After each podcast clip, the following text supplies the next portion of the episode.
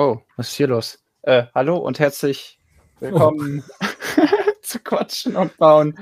Ich ändere mal direkt. Gelaufen. es ist was schiefgelaufen, weil Tobias ist da. nein, das ist äh, wunderbar nein. gelaufen, dass, äh, dass Tobias heute hier ist zur ähm, 36. Folge von Quatschen und Bauen. Ähm, genau, und außer Tobias ist auch der gute Lukas wieder zurück, der letzte Woche noch nicht hier war. Ja, also zurück in Anführungsstriche, in sehr große Anführungsstriche bitte setzen. Ähm, das wird heute für mich keine besonders lange Veranstaltung. Ich werde euch irgendwann vermutlich verlassen und ähm, mir den, den Schlaf der Gerechten gönnen, ähm, weil ich bin ein bisschen krank. Und ähm, das hatte ich jetzt eigentlich gehofft, mittlerweile los zu sein, aber es ist immer noch nicht weg. Ich kann nicht so gut und so viel reden, aber ich werde heute dabei sein. Ähm, mit euch ein bisschen über den Eiffelturm quatschen, euch ansonsten gespannt zuhören und ein bisschen was bauen. Schön. Ja, schön, dass du zumindest wieder ähm, körperlich da bist. ja. Und auch schön, dass du da bist, Tobias. Endlich ja, mal ein gern gesehener Gast. Ähm, und heute ähm, ja, musst du ein bisschen Lukas Redeteil übernehmen und äh, uns wieder mit deinem Fachwissen ähm, erfreuen. Genau, und weil Lukas heute äh, wenig Gegenwehr leisten kann mit seiner Stimme, ähm, bringe ich mal ein Thema ein, das auf Stonewalls meistens nicht so prominent äh, vertreten ist. heiß diskutiert. Und, genau, heiß diskutiert. Und äh, ja, ich habe gestern Abend schon mal ein bisschen vorgebaut ähm, und baue dann heute den Tischkicker weiter. Und ähm, ja, dann schauen wir uns mal an, wie der so ist. Soll ich dir was verraten, Tobias? Ja. Ich habe in meiner Krankheit meinen schon aufgebaut. Und ich werde also durchaus Kontra geben können, sogar mit Grund. Aber mal schauen. Aber ich finde es ja auch schön, ähm, dadurch, dass ich jetzt krank bin, hat Jill dir, erst, dir erstmal gute Besserung gewünscht, Tobias. Das ist doch gut.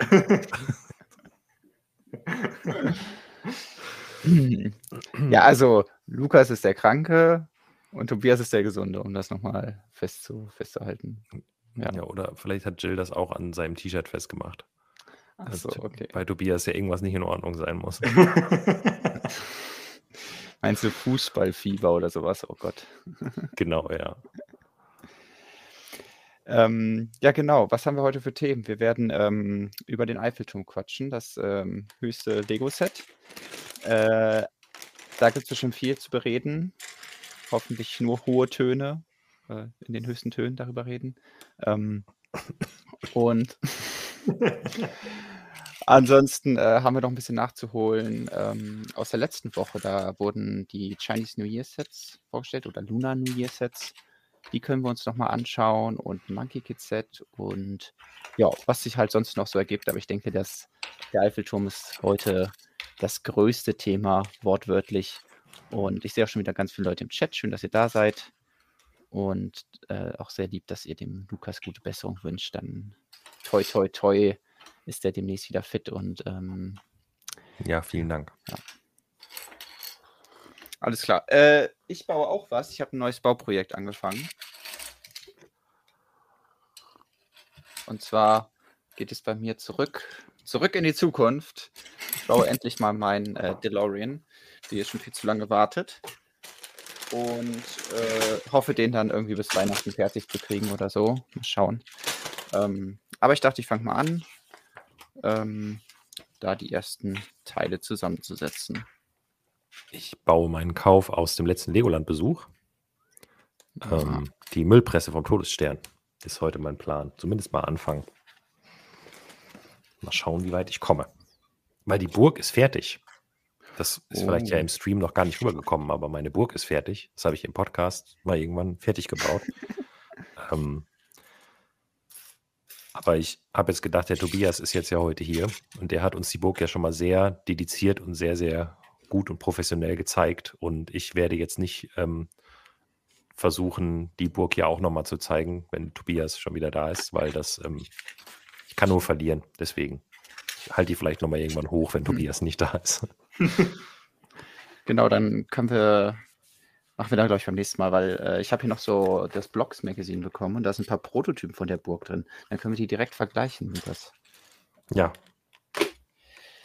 Machen wir, wenn ich wieder fit bin. Genau. So, Tobias, wie geht's dir denn? Also jetzt haben wir gehört, Lukas ist krank. Äh, genau, äh, ich bin gesund, gesund, körperlich. Schön. ähm, ja, und ich bin gerade dabei, den Tischkicker zu bauen und vielleicht, manche ahnen es schon, äh, worauf das Ganze dann hinausläuft, wenn Lukas den auch schon gebaut hat. Ähm, unterhalten uns dann anschließend über die Vorzüge und Nachteile des Sets. Das ist doch schön. Ja. Dann kriegen wir also zwei Sichtweisen auf das Set. Ähm, von einem, der Fußball scheinbar leiden kann und einem, der Fußball nicht so wirklich leiden kann. Das ist zumindest der Plan. Ja. Ah, Jill hat unsere Stimmen verwechselt. Ach so. Wird gar nicht mehr geguckt, sondern nur noch gehört. Ja. Habe ich lange an meiner Lukas-Imitation gearbeitet. Ja, oder ich komme mit, äh, vielleicht ist meine Stimme auch heute einfach eine Tobias-Imitation.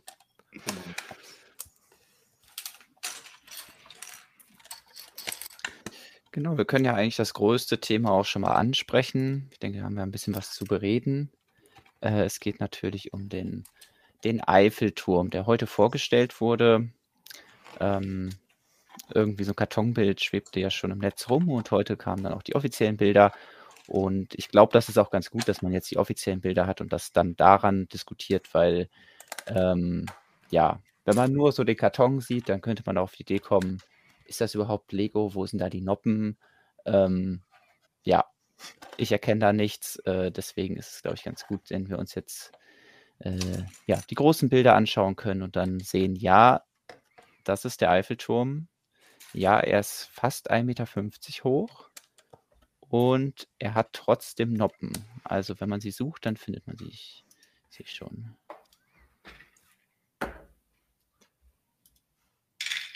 Versuche hier schon mal ein bisschen ranzugehen. So, wie war eure erste Reaktion, als ihr den Eiffelturm gesehen habt? Ähm, also bei mir war es ja auch das Leak-Bild, was ich zuerst gesehen mhm. habe, weil wir ja natürlich diskutiert haben, was machen wir damit, posten wir das und haben uns dann wie so oft dagegen entschieden um auf die offiziellen Bilder zu warten. Ähm, und ich äh, hatte genau diese Reaktion, die du eben beschrieben hast, dieses Noppensuchen. Also es war ja nur ein Kartonfoto mit recht schlechter Qualität. Und ich habe da drauf geguckt und war so, Moment, ich muss jetzt hier gerade erstmal irgendwie einen Bezugspunkt finden, um herauszufinden, wie groß ist das eigentlich? Weil das fällt bei Lego-Sets sonst eigentlich immer recht leicht, finde ich. Man guckt irgendwo hin und sieht so, ah, da ist das und das und dann kann ich das, ich weiß, wie groß das ist, ich rechne das mhm. hoch. Und den Eiffelturm habe ich angeschaut und habe gedacht, Moment, ich finde da gerade jetzt auf den ersten Blick keinen Lego-Stein, der mir bekannt vorkommt. Das ist einfach zu weit weg. Ähm, ja, und das liegt einfach an der schieren Größe von dem Teil. Und ich war am Anfang, also als die ersten Gerüchte aufkamen, was jetzt ja nun schon noch ganz schön lang her ist, ähm, habe ich ja gehört, oh, der Eiffelturm kommt. Und ich habe gedacht, oh Gott, der könnte mir ja wieder mal nicht egaler sein. Aber irgendwie habe ich da äh, anscheinend auch ein bisschen das Phänomen von Tobias Vater, wovon äh, Tobias ja auch schon hin und wieder mal erzählt hat. Dieses, das größte Set, das kriegt mich auch schon. Und jetzt zu sehen, wie riesig der ist, ähm, muss ich schon sagen, also ich glaube, ich würde den gerne gebaut haben. Ich glaube, ich möchte den nicht unbedingt bauen, zumindest nicht nach einer gewissen Zeit, weil dann wird es einfach irgendwann sehr langweilig. Ähm, zumindest wenn man halt ge gerne abwechslungsreiche Modelle mag. Ähm, aber ihn einfach auch äh, von jemandem quasi aufgebaut in die Hand gedrückt zu bekommen, fände ich natürlich auch doof. Aber so dieses, dieses Gefühl, nachdem man ein 10.000 Teile Modell gebaut hat und dann steht er da, ich glaube, das ist schon nicht schlecht. Und optisch ja. finde ich ihn sehr gelungen. Genau, vielleicht müsste man ihn einfach mitbauen. Also, das war auch mein Gedanke, so vielleicht müsste man mit vier Leuten den bauen und sich das geschickt aufteilen. Aber Tobias, was, äh, was hältst du von dem Set, beziehungsweise was war deine erste Reaktion? Ja, ich war auch, ähm, also als das Leak-Bild so rumgegeistert ist, dachte ich auch, es ist, sieht mal aus, als ob es ein Leak-Bild wäre, was das Set nicht schlechter darstellt, als es dann auf den offiziellen äh, Fotos aussieht, weil man hat das ja oft, dass irgendwie durch die schlechte Qualität von den Leak-Bildern ähm, geht irgendwie so ein bisschen der, der Flair von, von so einem Lego-Set verloren. Aber dadurch, dass der eben allein für den Karton schon so weit rausgezoomt ist, dass man eigentlich fast nichts Lego-mäßiges mehr erkennt, ähm, hat das in dem Fall, glaube ich, nicht geschadet. Aber als dann heute die offiziellen Bilder kamen, war ich dann auch beeindruckt. Also ich müsste ihn jetzt auch nicht hier rumstehen haben, weil der halt schon unheimlich groß ist. Aber wenn man sich da im Vergleich den alten Eiffelturm anschaut, der, von wann war der ungefähr? 2000... 2006 oder 2007? Es war ungefähr Kaffee Corner rum. Also Kaffee Corner. Okay. Ja, stimmt, ja. Aber wenn man sich den anschaut, der ja im Prinzip schon eher so auch die vier Säulen unten so aus immer Einstein versetzt nach innen mhm. und nach oben dann geht, äh, ist das jetzt schon, schon ein Meisterwerk. Und ich war vor allem begeistert von den umgedrehten Achterbahnschienen, die unten diese Bögen darstellen. Ähm, da hat mich die, die Bautechnik oder die Umsetzung eigentlich am meisten gecatcht heute. Das schauen wir uns vielleicht nochmal an. Ich versuche gerade nochmal schnell ein Bild von dem alten aufzurufen, damit alle wissen, wovon wir hier reden. Ähm, das ist relativ klein. Das könnte noch funktionieren.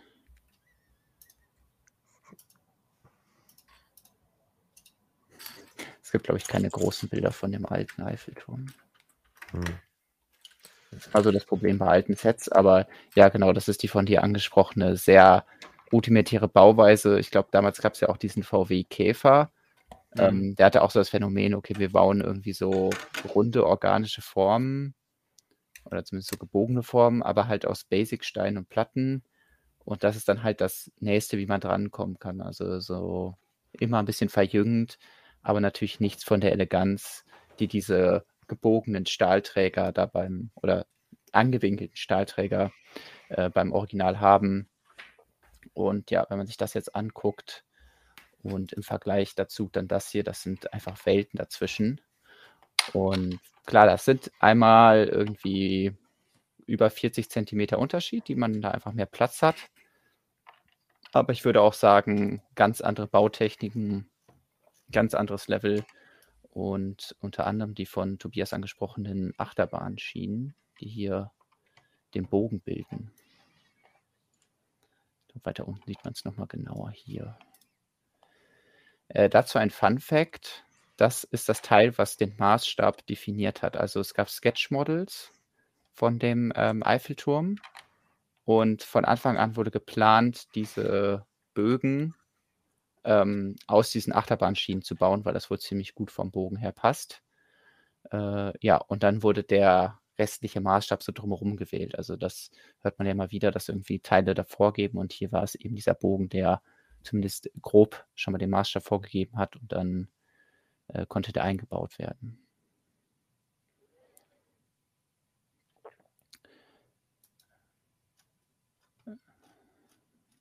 Ja, also äh, von der Größe sehr, sehr beeindruckend. Ähm,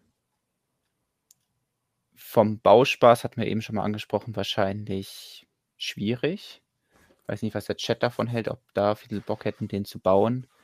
Ähm, aber ja, es ist sehr viel Wiederholung. Ich glaube, es kommt sehr darauf an, was man für ein Lego-Bautyp ist. Ähm, wir hatten ja heute auch schon mal drüber gesprochen, Jonas. Ich meine, es gibt Leute, die haben Modelle aus mhm. Streichhölzern mhm. gebaut. So. Ja. Ist ja auch nicht besonders abwechslungsreich bei sowas. Ich glaube, es gibt Leute, die diese sehr monotonen Bauweisen mögen. Aber ja, ich gebe dir recht, die meisten Leute, die bei uns wahrscheinlich jetzt den Stream schauen oder mitlesen, ähm, die finden es wahrscheinlich im Vergleich zu anderen Sets eher langweilig und ich gehöre auch dazu. Also es sieht zumindest langweilig aus. Müssen wir die ersten Reviews abwarten, aber mich würde sehr wundern, wenn dabei rauskommt, dass das wahnsinnig abwechslungsreich zu bauen wäre. Ja, also in den ersten kleinen Interviews, die es schon gab, die mit dem ähm, Lego-Designer Rock gemacht wurden, äh, wurde zumindest erwähnt, dass es spannender ist, quasi diese untere Sektion zu bauen, weil die nicht alle symmetrisch sind. Äh, was man hier ja schon sieht, wir haben hier Noppen in diese Richtung, äh, die die Niete darstellen. Und hier können die ja nur in eine Richtung sein. Das heißt, hier gehen die in diese Richtung und dann hier äh, in die Richtung des Bogens so. Also, dass die nicht alle exakt baugleich sind, aber ich glaube, das ist auch schon das Maximale der Gefühle, was da Unterschiede äh, entstehen und dass man, weiß ich nicht, verschiedenfarbige Aufzüge da reinbaut. Ähm, aber solche Konstruktionen wie hier diese äh, Kreuzstreben, da wird man sich wahrscheinlich ähm, ja, dran gewöhnen müssen, dass man davon sehr viele baut. Ja, ich weiß gar nicht, sind die im oberen Bereich nochmal gleich gebaut oder ändert, also diese, diese Mhm. runden Technikteile mit den vier ähm, Bars an der Seite, die kommen ja öfter nochmal vor oben. Äh, das ist alles ziemlich ähnlich. Hier sieht man es jetzt nicht so gut, weil es so mega hochkant ist. Ah ja, okay, ja, Ähm, sieht schon sehr ähnlich aus. Genau, also an sich gibt es zwei, also ich kann mir vorstellen, dass sie da hingegangen sind, geguckt haben, okay, wie sehen diese äh, Verbindungen bzw. diese Verstrebungen aus? Gibt es da verschiedene Dicken? Und dann sind sie zu dem Schluss gekommen, ja, es gibt einmal hier die, die so ein bisschen dicker sind Hm. und die hier sind vielleicht dann ein bisschen dünner.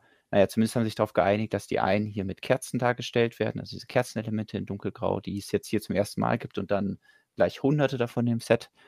Und die anderen ähm, versucht haben, die mit Bars darzustellen, weil die gibt es ja auch in verschiedenen Längen. Also hier ist jetzt zum Beispiel eine vierlange Bar eingebaut, dann dieses Kreuzstück, ähm, was, glaube ich, sein Ursprung in Kylo Rens Lichtschwert aus diesen, also zumindest habe ich da das erste Mal gesehen, als es diese großen Technik-Star Wars-Figuren gab. Da hatte Kylo Ren äh, das in seinem Lichtschwert verbaut, weil das ja eben diese T-Form hat. Ähm, da werden die zwei langen Stangen reingesteckt und dann wird das Ganze aber auch nur an einer Stelle fixiert. Also äh, die Streben sind dann doch nur dekorativ und fügen jetzt nichts zur Gesamtstabilität hinzu. Ähm, was ich ja. in Ordnung finde. Ja.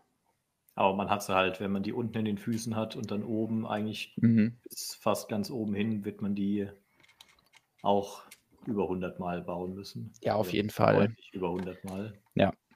Also, was ich ein bisschen an Kritik gelesen habe, ähm, ist dann solche äh, äh, Stellen, wo man dann doch sehr stark sieht, dass die eben diese Streben nicht wirklich was verbinden, sondern dann ja immer so ein bisschen Abstand davon haben. Ähm, Ja. Da bin ich mal gespannt, wie das vom Echtmodell aussieht. Also, äh, was mir direkt aufgefallen ist heute, als ich mal durch so ein paar Bilder gescrollt bin, äh, wo, glaube ich, während der Fan Media Days schon der aufgebaut wurde, war, dass da auch dann der ein oder andere oder die eine oder andere Strebe doch irgendwie ein bisschen schief war oder ähm, ja, eben nicht richtig ausgerichtet war. Also da, je nachdem, wie akribisch man an sowas rangeht, ähm, ist es äh, ähm, ja wahrscheinlich so, dass man da schon Probleme findet, beziehungsweise ja äh, dann immer sehr akribisch danach äh, gucken muss, dass die alle richtig positioniert sind. Hm.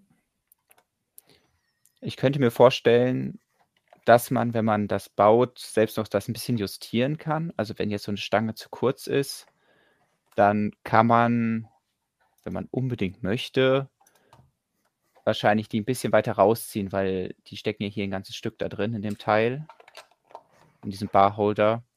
Und äh, da kann man vielleicht noch den einen oder anderen Millimeter rausholen, wenn das einem wichtig ist. Aber ja, insgesamt ähm, sind die dadurch, dass es ja nur verschiedene Stangenlängen gibt, dann doch ein bisschen limitiert darauf, äh, ja, wie, wie, diese, wie groß diese Kreuze sind oder wie klein die dann werden können. Ja. Ich weiß nicht, ob wir es schon gesagt hatten, Preispunkt sind 629 Euro und verbaut sind nicht 10.000 Teile, sondern 10.001 Teil. Hm, Naja, also Warum? verbaut sind 10.000 Teile. Ja. Ja, das äh, stimmt, weil wahrscheinlich der Teiletrenner das eine Teil ist, was extra dabei Genau. ist. Da Ja. frage ich mich auch, ist das dann extra, dass die, also man hätte ja ich wahrscheinlich denke, das ist irgendwo ein, extra. Also man wollte, dass der Eiffelturm aus 10.000 Teilen besteht und hat halt noch den Teiletrenner wie immer beigelegt. Ähm, ist ja eigentlich auch schlau. Dann kann man nachher sagen, das Modell besteht aus 10.000 Teilen. aus über 10.000 Teilen, kann man sogar sagen. Naja, nee, aus 10.000 Teilen. Ach so, du meinst- 10.000 ist ja, weil der Teiletrenner ist ja nicht das Modell. Das stimmt. Aber man kann sagen, das Set enthält über 10.000 Teile. Das kann man auch, vor allem weil ja noch Ersatzteile drin sind. Ähm, bisschen absurd. Aber gut. Äh, einer der Gründe, weswegen das Teil übrigens so viele Steine hat, ist, dass sehr, sehr viele einmal sechs Platten verbaut wurden. Und zwar könnte man ja auf die Idee kommen und sagen, hey, wir haben jetzt so einen Abschnitt und das ist ja prädestiniert dafür, dass man irgendwie einmal zwölf Platten verbaut oder, weiß ich nicht, die einmal 16 Platte einführt oder ähnlich lange Platten halt nimmt und die so hintereinander macht. Das hat dann, ist dann schön stabil und äh, man kriegt damit ordentlich Strecke und braucht nicht so viele Teile. Ähm, aber da gab es auch wieder in einem Interview äh, einen Kommentar zu, dass es nicht gemacht wurde, weil wenn man sehr lange Platten verbindet, die das die Tendenz haben, sich eher zu biegen. Also einfach, weil ja. da mehr Stress drauf ist und das hat nichts mit irgendwelchen Qualitätsproblemen zu tun oder so, sondern einfach, ähm, ja, dass die Teile dann doch sich in eine Richtung biegen, weil da eben so viele Noppen sind, die miteinander direkt verbunden sind. Also bei jetzt einmal zwölf Platten könnte man ja sechs Noppen gleichzeitig verbinden. Und durch diese, ähm, ja, dieses Phänomen könnte sich dann oben der Eiffelturm biegen und deswegen ist die komplette Struktur hier oben aus einmal sechs Platten gebaut, was natürlich dann doch nochmal einige Platten mehr sind als ja, die in einmal zwölf wären. Ähm, ja.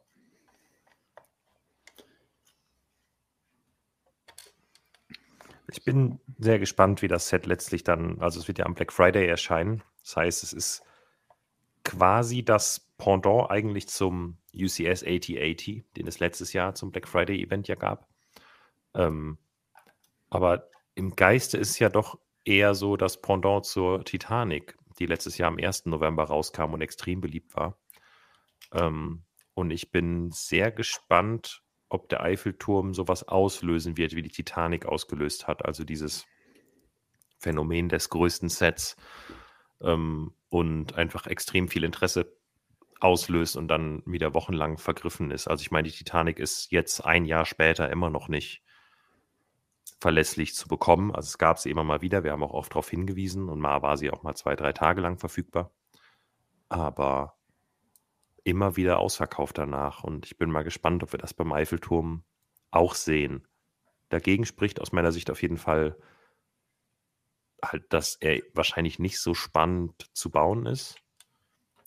Aber er ist hm. genauso ikonisch wie die Titanic insgesamt, würde ich sagen. So als das, was er darstellt. Ähm, er ist ähnlich gelungen als das, was er darstellen soll. Und er ist natürlich größer. Das heißt, so ganz unwahrscheinlich ist es wahrscheinlich nicht, aber ist halt die Frage. Also, wie viele von den ganz klassischen Lego-Fans, die den angucken und jetzt wie hier bei uns viele im, im Chat schreiben, ähm, so, ja, ach, den will doch niemand bauen, das ist doch furchtbar und, äh, also das heißt furchtbar, aber halt, es ist doch äh, viel zu langweilig, den zu bauen. Die Frage ist, wie viele von denen die Kunden eigentlich nachher sind. Also es ist, ähm, ich finde sowas immer total interessant zu beobachten, weil ich habe das letztes Jahr bei der Titanic nicht gedacht. Ich habe da nicht mit gerechnet und dachte eher, der 8080 wäre schnell ausverkauft. Und der war dann problemlos verfügbar die ganze Zeit. Und das ist, ähm, deswegen traue ich mich hier keine Prognose abzugeben. Ja, das ist, glaube ich, auch sehr schwierig einzuschätzen. Ich würde persönlich auch sagen, dass ich mehr Lust hätte, die Titanic zu bauen. Ich glaube auch, weil dadurch, dass sie halt so ein Bug hat und man da, also man hat erstens spannendere Formen und man baut da drinnen Sachen, von denen man mhm. vorher nicht weiß, wie die aussehen. Man, ja. bei äh, dem Eiffelturm ist ja schon so, dass man das Gefühl hat, dadurch, dass es halt ein großes Gerüst ist, dass man eigentlich alles sieht, was man später baut. Da werden sicherlich auch die ein oder anderen Techniken drin sein und äh, Teileverwendung oder so, wo man sagt, hey, das ist ja interessant oder oh, ich bin mal gespannt, wie sie das stabil hinkriegen. Aber eben nicht so diesen Überraschungseffekt, den man vielleicht bei der Titanic hätte. Ja. Ich schaue gerade mal, ähm, äh, ich glaube, Roche hat nämlich mal gesagt, wir machen ja immer Umfragen bei den Vorstellungsartikeln von den neuen großen Sets zumindest, dass man da ja mal vergleichen könnte. Mhm. Ähm, da haben bei der Titanic insgesamt 4252 Leute ihre Stimme abgegeben. Und äh, davon gefiel das Modell 91% sehr gut. Und direkt zum Release kaufen wollten 12%. Jetzt haben wir aktuell beim Eiffelturm 1750 Stimmen, äh, von denen es 89% sehr gelungen finden und 10% direkt zum Release zuschlagen wollen. Also, also insgesamt bisher mal weniger Teilnehmer, aber gut, klar, ist auch erst heute vorgestellt worden. Ansonsten ein bisschen schlechter, aber nicht viel. Ja. Ja, aber kam auch äh, zu Recht die Anmerkung, Moment, äh, genau von Raui, man weiß auch nicht, wie Lego prognostiziert und produziert hat. Ja, das ist sicher richtig. Meinst du, weil die hätten den AT-AT auch in der dreifachen Stückzahl da haben können und äh, deswegen ist ja, der klar. nicht ausverkauft in die Titanic. Stattdessen schon, ja. Weil beim AT-80, das war ja so ein Set, da haben ja jahrelang Leute nachgerufen und wollten das haben. Ähm, und vielleicht hat Lego da dann auch gedacht, ah ja, Mensch, das, ähm, da stecken wir jetzt mal viel Produktionskapazitäten rein. Und die Titanic, die hat sich ja niemand gewünscht, aber als sie dann da war, hat sie die Leute halt überzeugt. Ja. Äh, apropos Titanic und Eiffelturm, die sollen wohl im gleichen Maßstab sein. Das heißt, man kann die dann wirklich auch vergleichen. Nebeneinander stellen und hat dann zwei äh, mehr oder minder äh, Meisterwerke der Ingenieurskunst. Ja, kann man auch wunderbar in der Stadt einfach nebeneinander stellen. Mit so hochkant. Ja, na klar jetzt schon Platz, Titanic so hinzustellen. Ja, ähm, ich könnte noch was zu den neuen Teilen erzählen. Die habe ich ja auch rausgesucht wieder. Dunkelgraue Würstchen. Äh, diese Fensterläden gibt es jetzt auch in neuen dunkelgrau. Generell alle neuen Teile sind dunkelgrau. Die Barholder with Handle dunkelgrau, Kerzen dunkelgrau hatten wir ja schon mal angesprochen. Diese Inverted Arches, die einmal drei, einen Stein hohen ähm, gab es auch noch nicht in dunkelgrau und auch sowas, diesen Standardteil wie diese Teleskope gab es zwar noch nicht in dunkelgrau, sondern nur hellgrau und werden hier erstmals verbaut. Die von Tobias schon angesprochenen Schienen, wobei die Auswahl an dunkelgrauen ähm, äh, Achterbahnschienen steigt damit auf 1. Man hat jetzt diese sehr steile Steigung. Also von einer kompletten Achterbahn dunkelgrau ist man noch ein bisschen entfernt. Und hier werden auch jede Menge Zäune in Dark Blue Square eingebaut. Also damit konnte man auch schon so ein bisschen rechnen, weil das ist einfach so ein Teil, das schreit quasi auch ähm, Eiffelturm-Architektur mit, ähm, ja, mit diesem Gitter, was da dargestellt wird.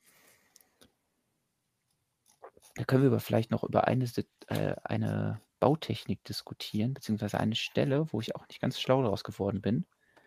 Und zwar geht es, sieht man das hier, um diesen Zaun. Da habe ich mich nämlich auch erst gefragt, okay, ist der bei dem einen Bild falsch rum verbaut? Weil hier zeigen die Zäune nach oben. Ich kann das auch versuchen, noch ein bisschen größer zu machen, damit das alle besser erkennen.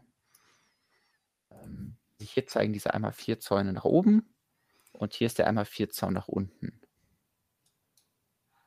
Und da stellt sich ja schon die Frage, warum? Weil eigentlich, ähm, ich schaue mal gerade, ob wir hier ein Bild vom Original eben aufrufen können, damit wir wissen, wie es eigentlich aussieht. Ja, hier erkennt man es, glaube ich. Eigentlich ist so ein durchgängiger, ja, so ein mhm. durchgängiger mhm. Streifen, der, ich finde, auch ganz gut getroffen ist mit diesen Zäunen, so gut es halt irgendwie geht. Aber aus irgendeinem Grund ist der eine nach oben und der andere nach unten gebaut. Also da gibt es wahrscheinlich jetzt auch keine logische Erklärung, die ihr direkt seht. Naja, also eine Sache fällt mir ein, ähm, die verantwortlich sein könnte. Baufehler. Wie gesagt, es ist auf allen so, auf allen Bildern ähm, ich glaube auch bei dem Modell, was ähm, den Fan Media gezeigt wurde. Deswegen, ähm, ja, kann ich es mir irgendwie nicht vorstellen, dass es bei allen falsch rumgebaut ist. Vielleicht ist einfach kein Platz da. Also es kann ja irgendwie sein, Mhm. dass es da nicht hinpasst oder weiß ich, man die Baurichtung nicht schnell genug drehen konnte. Vielleicht ist es auch so, vielleicht ist es auch so, dass eigentlich ak akkurater wäre, wenn sie alle nach unten wären, aber dann links und rechts dafür kein Platz war. Oder auf den ersten Blick dachte ich, dass vielleicht hier dieser Zaun mit diesen Streben links und rechts kollidiert, aber das erscheint mir nicht besonders realistisch. Ja, ist äh, ne- aber eine interessante Frage. Ich kenne die Antwort nicht, aber ich bewundere die Frage. Ja, wir werden es vielleicht nie erfahren oder irgendwann kommt noch die, die geänderte Bauanleitung, in der dann steht, äh, ja, das muss doch andersrum. Nee, keine Ahnung. Finden wir bestimmt raus. Oder auch nicht. Wir warten einfach mal ab. Äh, ich hatte es auch eben schon im Chat gelesen, dass hier haben sie, glaube ich, auch selbst bei den Lifestyle-Bildern überall die Angesp Anspritzpunkte rausgemacht. Weil das habe ich mir auch direkt gedacht, als ich hier so eine Strebe gesehen habe, wo überall die einmal 1 Platte mit Clip reingebaut sind, um dann die Streben zu halten. Und die haben ja seit, sag jetzt mal, anderthalb Jahren oder so, diese Angewohnheit, dass die immer so einen ganz ungünstigen Anspritzpunkt hinten auf der Platte haben. Hm. Und das hat man zum Beispiel beim Pickup-Truck oder so gemerkt, wenn da mit dann dunkelroten Clips die Baurichtung geändert wurde.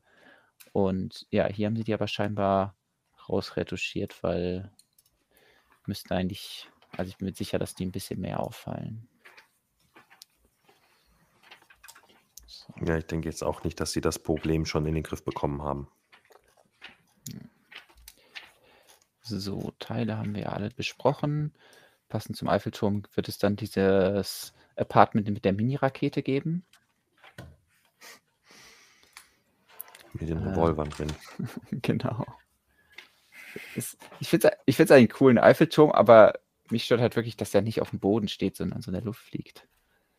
Äh,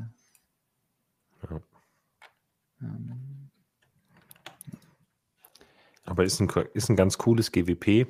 Ich finde es, also es gibt nur zwei Sachen, die sind halt schade. Das ist ein verschenktes Potenzial und das ist die Minifigur, die ist halt nicht exklusiv, sondern zusammengebaut aus Obi-Wan Kenobi und Cedric Diggory und ein paar Standardteilen. Ähm, und die Wände sind halt beklebt. Ich meine, gut, es ist Tapete. Ähm, Tapete wird auch geklebt, aber trotzdem wäre es natürlich sehr viel cooler gewesen, das bedruckt zu haben. ja, es gibt dem Set nicht mal temporären äh, Unique Selling Point. Also zum Beispiel bei den Forestman GWP kann man ja auch sagen, okay, da ist im Endeffekt nichts Exklusives drin gewesen, aber es hat dann doch äh, größeren Hype oder größeres Interesse hervorgerufen, weil es das erste Set war mit irgendwelchen Forestman-Schildern und hier wäre es ja eigentlich auch cool gewesen, wenn da irgendwas Exklusives drin gewesen wäre. Ähm, Also die Ja. Titanic hat überhaupt kein exklusives GWP und hat sich trotzdem immer gut verkauft. Also ähm, ja, ich weiß nicht. Also so schlecht finde ich es jetzt nicht. Es ist schon nett, aber ja, eine exklusive Minifigur hätte, glaube ich, noch mal mehr Leute angelockt. Ja, sie hätte wahrscheinlich innerhalb unserer Gruppe mehr Leute angelockt, aber die Frage ist, ob die Ja. Hauptkäuferschicht von den Sets wie Titanic oder äh, Eiffelturm wüsste, was die Ja. Abkürzung GWP bedeutet. Ich habe es deshalb versucht, in unserem Beitrag, äh, den ich heute zum VIP-Wochenende geschrieben habe, auch nochmal zu erklären.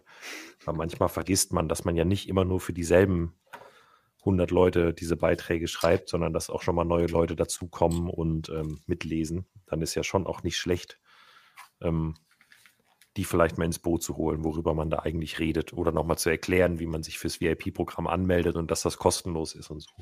Man kommt sich zwar immer ein bisschen dämlich vor, aber im Endeffekt ist schon, glaube ich, ganz gut. Ja, ist immer für alle irgendwann mal das erste Mal, dass sie in einem Lego-Block sind oder ein Lego-Set kaufen oder sich über Lego informieren. Alles ist für jeden irgendwann beim ersten Mal neu. Ist heute vielleicht auch jemand zum ersten Mal bei Quatschen und Bauen? Das wäre ja auch mal interessant. Und fragt sich, was machen die ja eigentlich? Klingt der eine immer so. Kam auch schon die Frage, ob der Baufehler auch erkältet ist. Ja, es ist nur die ausgewachsene. Das ist die ausgewachsene Variante. Wir haben ja auch noch die Kindervariante. Genau. Naja. Ja. Gut, äh, wollt ihr noch was loswerden zum Eiffelturm? Ihr könntet zum Beispiel eine Mikrofigur da draufstellen zu dem Eiffelturm und dann wäre die ungefähr ein Mensch, der vier Meter groß ist. Das ist selbst zu groß für Lukas. Knapp, aber zu groß. Moment, was? Mikrofiguren wären? Diese Trophy Figures, ich glaube, die sind, die sind ungefähr dann in dem Maßstab vier Meter groß. Weil man ja meinen Ja, könnte, Aber das kommt doch eigentlich nicht hin. Weil wenn das Maßstab 1 zu 200 sein soll, das Set, mhm, ungefähr. Ich meine, die Trophy-Figures oder Nano-Figuren wären 1 zu 200. Nee, dann wären sie ja fünf. Also eine Minifigur ist auch so 1 zu 40 ungefähr. Und eine Trophy-Figure ist ja eher halb so groß und nicht ein Fünftel so groß. Also ich habe es heute wieder irgendwo gehört. Okay. Ich glaube, es war im Designer-Interview. Ähm, dem habe ich jetzt mal Glauben geschenkt. Ja, das wird wohl Ähm, stimmen. Also wenn man sich so einen Trophy-Figure Artikel zu. vorstellt, äh, reicht die ja, ist ja irgendwie so groß wie die Beine von einer Minifigur. Oder ein bisschen größer vielleicht sogar. Ja, stimmt schon. Okay. Na gut. Ich finde auch den Teil, den ich mir, ich hatte mir dazu mal Lesezeichen angelegt, ich finde es gerade nicht mehr. Egal.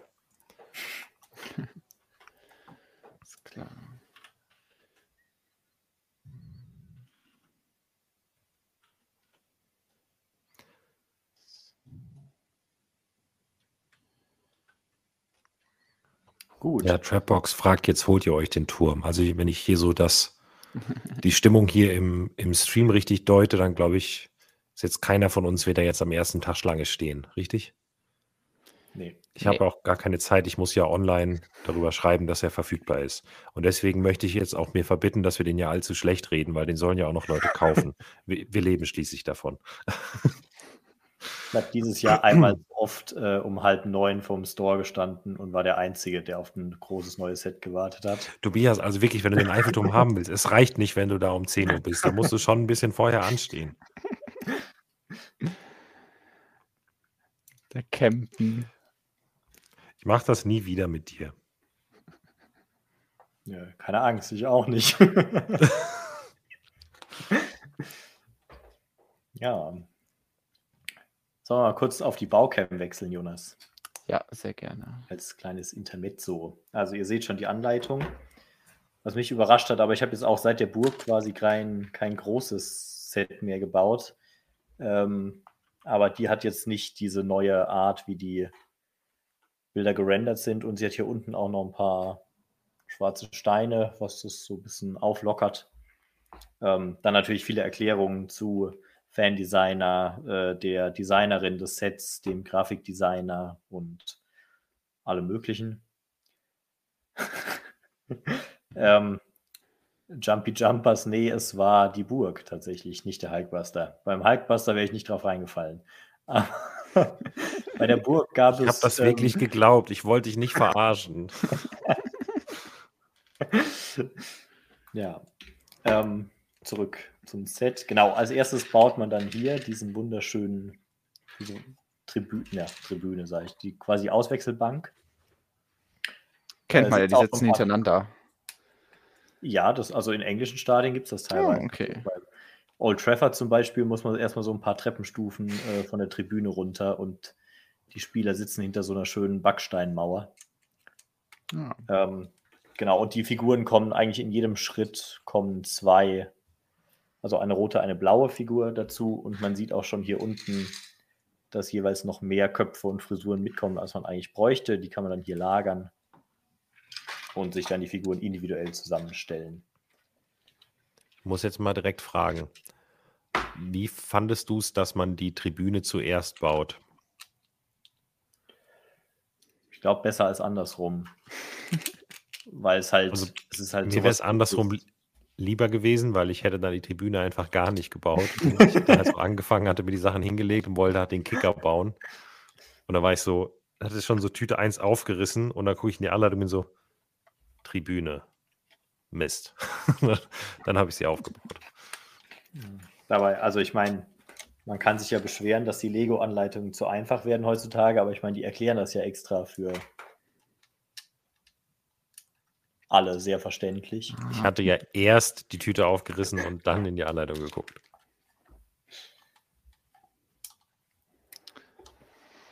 Apropos Tüten, da haben sie ja jetzt auch was geändert. Und äh, zwar die Nummerierung. Man kennt es ja, dass man bei anderen Sets dann, weiß ich nicht, bei Bauschritt 15 musste man die große Tüte 15 und die kleine Tüte 15 suchen. Und da gab es dann wohl Probleme, und das kann man sich ja vorstellen, bei so einem Set wie, ähm, äh, wie hier dem, ähm, dem Eiffelturm, wo man dann einfach irgendwie über 50 Beutel oder so hat äh, dass man dann übersieht, dass es halt zu einem Bauschritt mehrere Beutel gibt. Und deswegen hat jetzt äh, bei großen Sets, so wie ich das gehört habe, äh, jeder Bauschritt ähm, seine eigenen, also jede Tüte hat eine eigene Zahl und pro Bausch, Bauschritt werden dann manchmal mehrere gebraucht. Ich weiß nicht, ist das beim Kicker vielleicht auch schon so? Oder? Nee, nee da gibt es mehrere Tüten mit gleicher Nummer. Okay, ich habe gehört, dass beim Hogwarts Express zum Beispiel schon so sein soll. Und äh, dann beim Eiffelturm eben auch, damit man ja sowas nicht übersehen kann.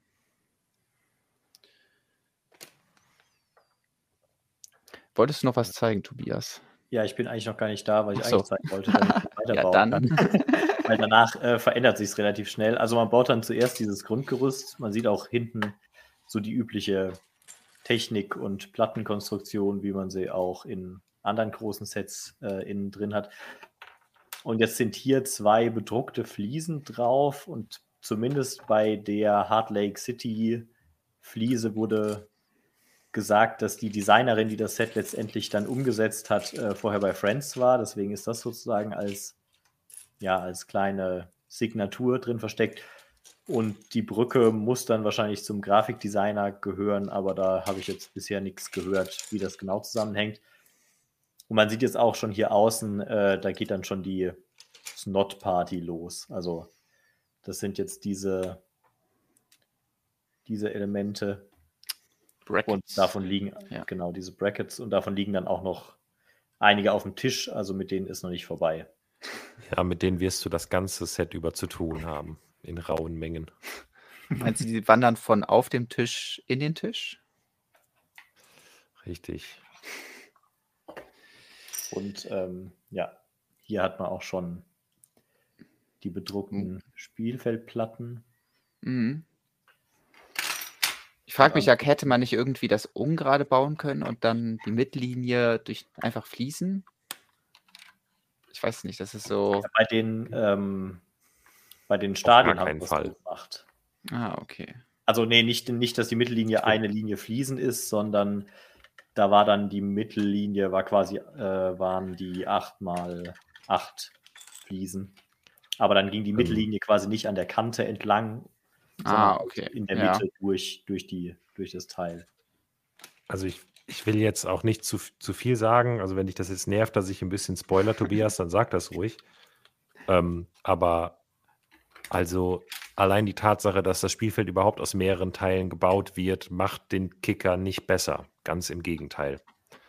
Also wenn da jetzt noch mehr Fliesen quasi einzeln eingebaut wären, dann bleibt der Ball noch häufiger irgendwo hängen und liegen und rollt bei geringer Geschwindigkeit nicht vernünftig. Ist das so subtile Meinungsindoktrination hier? Entschuldigung, sollte gar nicht subtil sein. Nee, ich bin ja, also ich freue mich ja, wenn, wenn ich da eine andere Meinung zu höre. Ähm, ich kann jetzt auch nicht sagen, dass ich jetzt schon äh, Stunden mit dem Bespielen des Dings verbracht hätte. Ähm, Weil es ja auch keinen Spaß gemacht hat. Nein, ähm,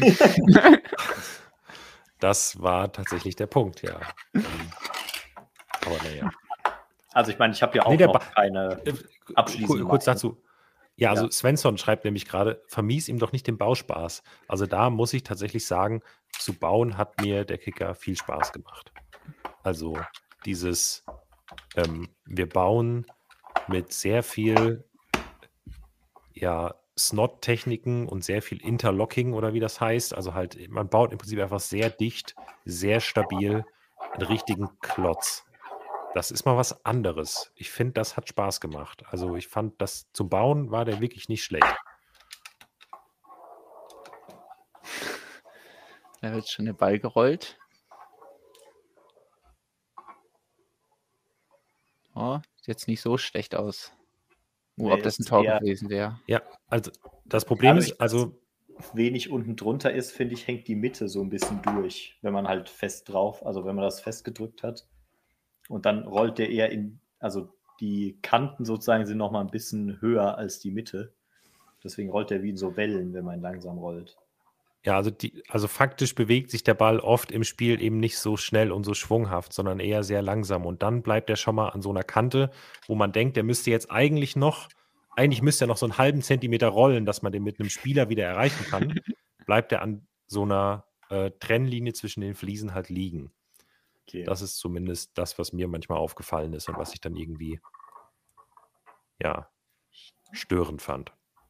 Ich teste das dann mal. Hier übrigens noch als Vergleich. Also das, das Weiße ist der Ball, der dabei ist. Das Rote sind diese Zamor-Kugeln, die von Bionicle ursprünglich kamen. Aber ich glaube, die waren auch in Mindstorms dann drin. Genau.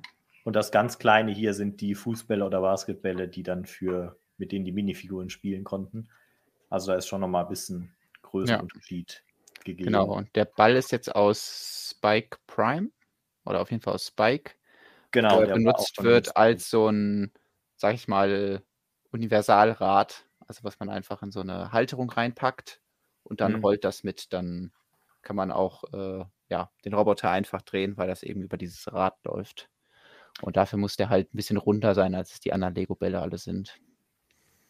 Genau, der hat auch keine erkennbare äh, Linie oder irgendwie Gusslinien. Hier sieht man ja bei, bei dem hier sieht man zum Beispiel schon so, ein, Mhm. so eine Angussdelle. Und, Der hat übrigens auf der anderen Seite so ein kleines Loch Ja, da, und ähm, das kann man verbauen, wenn man zum Beispiel bei den Motorrädern die Felgen abmacht. Dieser Pin passt genau da rein. hm. Das ist so eine total komische Größe. Äh, aber das äh, habe ich mal irgendwo aufgeschnappt und auch, glaube ich, mal schon mal irgendwo verwendet.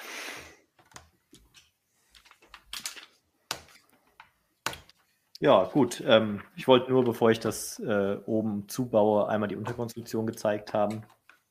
Dann baue ich jetzt mal weiter. Und Dann zeige ich mal meine Unterkonstruktion so lange.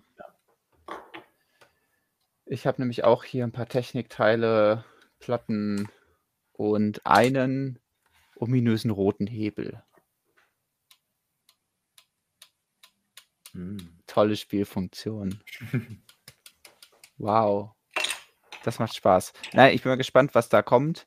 Ist natürlich dann immer irgendwie so ein bisschen irritierend, wenn man erst so diesen Hebel baut und ich denke, ah, okay, den kann man dann hier so ganz toll umklappen und dann werden hier so gelbe Dinger in den Weg gebaut, äh, die den irgendwie so halb aufhalten. Aber das wird bestimmt einen Grund haben und das finden wir dann später noch raus. Äh, was ich auch schon gebaut habe, ist den guten Doc und Marty. Also man baut beide Minifiguren direkt am Anfang. Gut, aber die sind ja auch fürs Set äh, nicht so wirklich wichtig, weil es ja nicht im Minifix-Scale ist. Also fürs Set an sich schon, dass man das sich gerne kauft und die Minifiguren hat. Aber ähm, man kann die nicht so wunderbar damit kombinieren, weil sie einfach nicht im gleichen Maßstab sind. Übrigens, äh, dafür, dass ich krank bin, finde ich, kriege ich recht viel Gegenwind, gerade im Chat. Ähm, ich soll mir doch nicht so viel, so viel ich habe da extra schon Schadern, ich soll nicht so viel Zug abbekommen. Aber kleiner Yoda schrieb, geringe Geschwindigkeit beim Kickern, finde den Fehler. Ja, das ist mein Punkt. Also, das liegt nicht daran, dass ich gerne langsam kicker, sondern dass das Ding an vielen Stellen nicht mehr hergibt, weil es überhaupt keine Möglichkeit zur Ballführung gibt. Und sobald man versucht, den Ball wie bei einem normalen Kicker eben zu halten irgendwo oder geschickt um eine Figur herumzuspielen, um dann angreifen zu können. Das funktioniert einfach nicht. Aber bei diesen Versuchen ist das Ding dann immer so ultra träge und schlecht zu spielen, dass der Ball eben oft langsam ist, obwohl man schnell spielen möchte. Okay, wenn wir uns nächstes Mal sehen und dann ähm, kickern wir mal und dann schauen wir mal, wie schnell du an einem richtigen Kicker um andere Figuren rum, rumspielst. ja, das können wir gerne mal machen. Challenge accepted. Ähm, ja, dann ja, dann noch äh, einer. Lukas war zu schwach, die fetten, die fetten Fliesen festzudrücken. ja, super. Na, ich bin ja gleich eh weg. Dann könnt ihr das hier gemeinsam machen. Und ich werde einfach in Ruhe wieder gesund. Also wir, äh, wenn wir dann, wenn, wenn, wir das irgendwie im Blog noch verarbeiten und dann machen wir am Ende so eine Umfrage, ähm, ich finde den Kicker gut, ich finde den Kicker schlecht, Lukas war einfach nur zu schwach. Ja. Und am Ende wird alles in einem ganz normalen Kicker-Turnier ausgetragen, wer recht hat. Genau. Ja, gerne mit einem Lego-Kicker-Turnier. Dann machen wir einfach sehr, sehr viele Spiele, damit alle ganz viel Spaß haben mit dem Lego-Kicker und überhaupt nicht frustriert sind. Ich fände es auch schön, ist ja jetzt am äh, nächsten Wochenende ist Breaking Bavaria.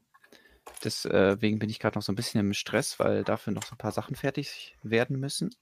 Ähm, also wer Lust hat, da in Fürth vorbeizukommen, äh, sehr gerne. Und ähm, da finde ich es auch schön, wenn, wenn Lego da einfach mal ein paar Kicker hinstellen würde und uns zeigt, wie gut das Konzept funktioniert. Äh, aber ich habe irgendwie das Gefühl, dass da keine Kicker stehen werden. Ähm, schauen wir mal. Ja, nächstes Wochenende im. Ist eigentlich schade. Wäre auch gern gekommen, aber zum einen ist VIP-Wochenende, zum anderen bin ich immer noch nicht so wirklich fähig rauszugehen. Und da das gerade immer so langsam geht mit dem Gesundwerden, ähm, weiß ich auch nicht, ob ich bis dahin wieder fit bin. Aber es ist eben auch VIP-Wochenende. Und ähm, da wurden jetzt ja auch alle Aktionen zu angekündigt. Weiß nicht, ist da für euch, seid ihr irgendwie überrascht gewesen von dem, was da kommt? Ist da für euch irgendwie was Spannendes dabei? Jetzt nicht, also ich war schon überrascht, dass es so zum Beispiel äh, jetzt diese Gutscheine da gibt, diese VIP-Gutscheine, die man sich kaufen kann. Ja. Das ist zwar nochmal was anderes, aber ähm, dieses Konzept fand ich überraschend, dass man sich quasi den Rabatt kauft mit äh, seinem VIP-Guthaben. Wobei kauft ja auch eher ein symbolischer Betrag ist. Also ich glaube, man ja. im besten Fall 100 Euro Rabatt und setzt dafür 33 Cent oder 67 Cent VIP-Punkte ein. Ja. Lukas, du als glaube, äh, Sparfuchs, was, welche Sets würdest du denn empfehlen, bei denen sich das lohnt? Ja, auf jeden Fall Hogwarts Express und ähm, die Achterbahn. Also, weil du landest halt, wenn ich das richtig verstehe, ist ja so, du kaufst dir jetzt mit 67 Cent diesen Gutschein. Mhm. Und ähm, ich finde den Betrag übrigens ganz geschickt gewählt, weil sie schaffen es damit, dass jetzt auch Leute, die sich jetzt erst im VIP-Programm anmelden, die müssen nur zwei Umfragen online beantworten ähm, und haben dann diese 100 VIP-Punkte voll und können sich einen Gutschein sichern. Das ist ganz cool. Die müssen also nicht vorher ja. was kaufen. Finde ich fair. Ähm, und also du bekommst sowohl beim Hogwarts Express als auch bei der Achterbahn mit den Gutscheinen 20% Rabatt. Aber wenn ich es richtig verstehe und korrigiert mich gerne im Chat, aber so ich wüsste nicht, wie es anders gehen soll. Du zahlst dann ja den Restbetrag. Das heißt, auf den Restbetrag bekommst du am VIP-Wochenende auch noch doppelte VIP-Punkte. Und das sind dann ja nochmal effektiv 9,1% Rabatt quasi auf den Restbetrag, je nachdem, wie man das sich jetzt rumrechnet. Also man bekommt ja 10% des Einkaufs dann nochmal gut geschrieben und kann die dann beim nächsten Einkauf einlösen. Und so kommt man effektiv irgendwie, wenn man es berechnen will, auf 27% Rabatt. Plus jeweils diese beiden Gratisbeigaben, die es gibt. Leider nicht die dritte. Ähm, es gibt ja noch so eine Backform. Ähm, da hatte ich mich erst gefreut, dass die für alles gibt, aber die gibt es anscheinend nur bei Lego City, Friends, Ninjago, Creator 3 in 1, ich glaube Classic oder so. Und so eine gelbe Box eingefügt, wo es extra drin steht. Genau. Ja, also nur bei den, ich sag mal, Kinderthemenwelten die nicht von erwachsenen Fans gekauft werden. Finde ich schade, weil ich hätte die Backform irgendwie witzig gefunden, so zum Kekse ausstechen an Weihnachten einfach. Ähm, ja, muss man mal gucken. Aber jedenfalls mit 27% Rabatt plus Gratisbeigaben finde ich jetzt Hogwarts Express und Achterbahn schon ziemlich gut und war, habe mich ein bisschen an 2019 erinnert gefühlt, wo es ja auch sehr gute Angebote im VIP-Wochenende gab. Ähm, mit 30% Rabatt plus doppelte VIP-Punkte plus Gratisbeigaben. Ist jetzt hier nicht ganz so gut, aber dafür finde ich die Auswahl ganz okay. Klar sind viele Ladenhüter dabei, aber der Hogwarts Express ist jetzt ja nicht per se ein schlechtes Set. Und ähm, die Ich glaube, der Hogwarts Express, irgendwann kommen die ja wahrscheinlich auch dann in nicht-Lego-exklusiven Verkauf. Müssen wir mal abwarten. Also ja. frühestens am 1. Sep äh, 1. Dezember könnte es eigentlich soweit sein. Ähm, bei der Achterbahn ist es ja, glaube ich, bisher, die ist nicht woanders verfügbar. Und da sind die drei Monate schon länger abgelaufen, oder? Oh, okay. Also das Ding ist, Lego verrät das ja vorher nie. Ja. Also ähm, es kann auch einfach sein, dass Lego mal Sets komplett exklusiv behält und die gar niemand anderem gibt. Ja, okay. Ja. ja, ich muss natürlich auch direkt an die Leute denken, die die Harry Potter Minifiguren sammeln und die noch irgendwie darauf warten, dass die Preise der Figuren aus dem Hogwarts Express sinken. Ach so, äh, ja. Ja, gut. Aber am Ende muss man ja auch was mit dem Zug dann doch irgendwie anfangen können. Ähm, ja. Was ich irgendwie auch ganz nett finde, ist diese Lego House Hommage, die es als GWP gibt. Ja. Das Die hat mich äh, tatsächlich ein bisschen überrascht. Also, vielleicht habe ich mich auch zu wenig in der Gerüchteküche informiert vorher. Aber äh, die hat mich positiv überrascht. Und ich finde vor allem eigentlich die, die Brick Molding Machine sehr schön nachgebaut. Ja, also die ist wirklich sehr gut getroffen. Ähm, bei der Ente, finde ich, kann man auch noch gut erkennen, so. Ja. Das Lego-Haus an sich ist auch okay. Bei den Dinos ist immer schwierig, weil deren Idee geht halt eigentlich immer verloren, wenn sie klein gebaut werden. Weil das hier ja. links ist ja zum Beispiel der Duplo-Dino und da ist ja kein einziges Duplo-Teil drin verbaut. Also die Idee dieses Dinos ist ein bisschen verloren gegangen und auch beim Technik-Dino ist so dieses obligatorische Technikteil verbaut, um zu sagen, ach ja, das ist ein Technik-Dino. Äh, ja, das fand ich bei den Dinos auch schon als normal großes Set eigentlich so ein bisschen das Problem. Ja. Auch wenn man da bei dem Technik-Dino, glaube ich, zumindest noch irgendwie, da waren noch zwei, drei Zahnräder dran oder so. Ja, aber insgesamt finde ich die cool und fragt mich zum Beispiel auch, ob man jetzt die Brick Molding Maschinen gut nachbauen könnte, weil man, da war, waren da, war da auch so bedruckte Fliesen bei? Wahrscheinlich schon, oder? Äh, da, hm. also da waren die, was meinst du mit bedruckten Fliesen, welche? Da waren diese, da waren bedruckte Fliesen mit diesem Steine-Set, was man im Lego-Haus kriegt, diese sechs, ja. einmal drei Steine. Genau, und das, das Witzigste ist ja, dass die extra auf Medium Nougat gedruckt wurden, was impliziert hat, dass sie davon ausgegangen sind, dass sie Papier, Papierverpackung haben. Und jetzt ist die Brick Molding Machine ausgelaufen, bevor die ersten Sets an den Stimmt. Endkunden gekommen sind, die überhaupt Papiertüten sind. Ähm, also das finde ich immer noch kurios, weil da hätte es eigentlich viel besser gepasst, so transparente 202 Fliesen oder so zu bedrucken. Aber die gab es ja. ja noch nicht in der Farbe, deswegen hat man sich vielleicht da gesträubt. Ja. Es, tatsächlich habe ich aber, habe ich es auf Reddit gesehen oder in irgendeinem Blog. Also es wurden jetzt Sets im freien Handel gefunden, oh. die oh. Papiertüten hatten. Das ist schon ein paar Wochen her. Aber es waren nicht diese Creator 3 in 1 Sets. Dieses äh, Mini-Set mit der Space, also dieser Space-Mini-Figur, diesen Roboter, weil. Das wurde ja verteilt, oder? Genau, das wurde verteilt an Fanmedia und das hat so ein bisschen Eindruck gegeben, ah, die Leute haben das gefunden. Nee, nee, das wurde, wurde rausgegeben so. Ja, oder es hat jemand schlecht beschrieben. Kann auch sein, dass das war weiß ich nicht. Ich, ich bin gespannt, wenn man dann selbst mal den ersten Fund macht und wahrscheinlich ist es am Anfang total interessant und spannend und äh, ja, dann gewöhnt man sich wahrscheinlich auch schnell dran. Ja. So. Ähm, ja, also in, ja. ich finde insgesamt, es gibt auch dieses Elfen-GWP. Mhm. Ähm, genau, die Weihnachtselfen-Szene. das haut mich jetzt auch nicht um, aber es ist irgendwie eine nette kleine Vignette. Ist ein bisschen weihnachtlich gebaut. Es gibt ein Eichhörnchen dabei. Ich bin damit so ganz zufrieden, wie es ist.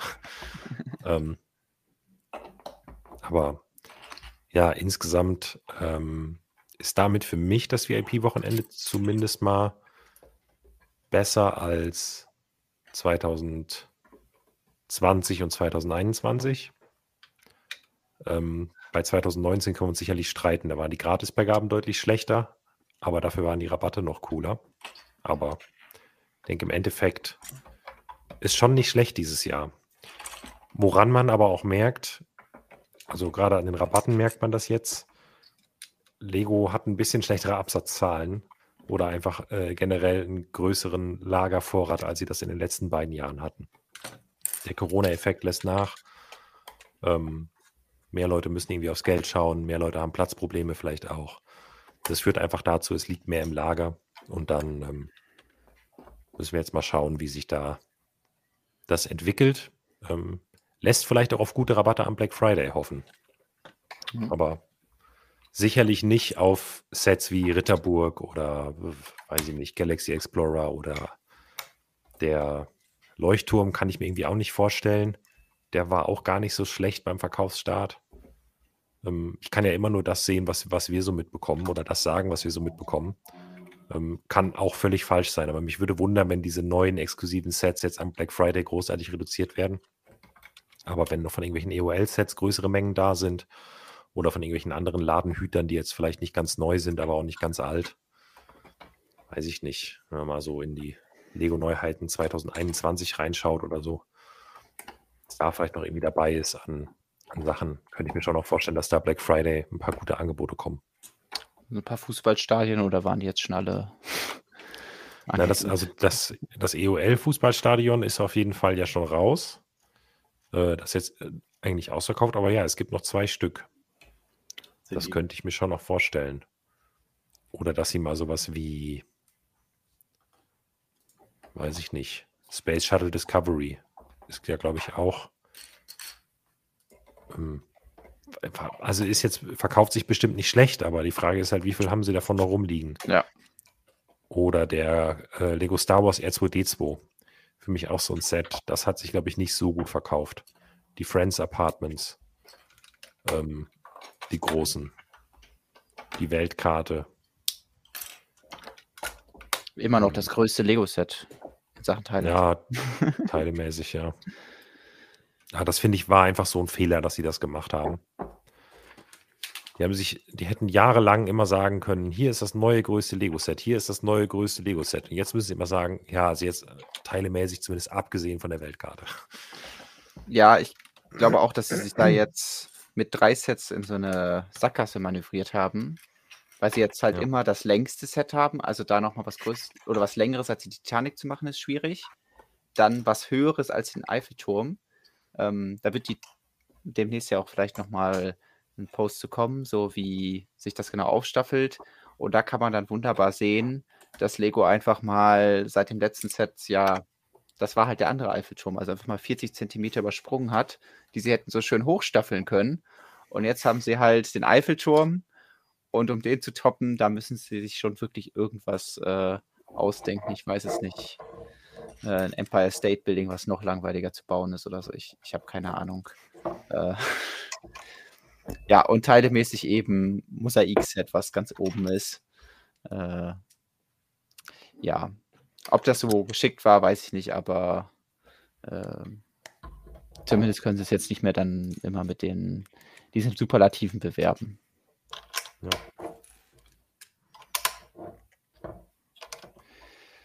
Ähm,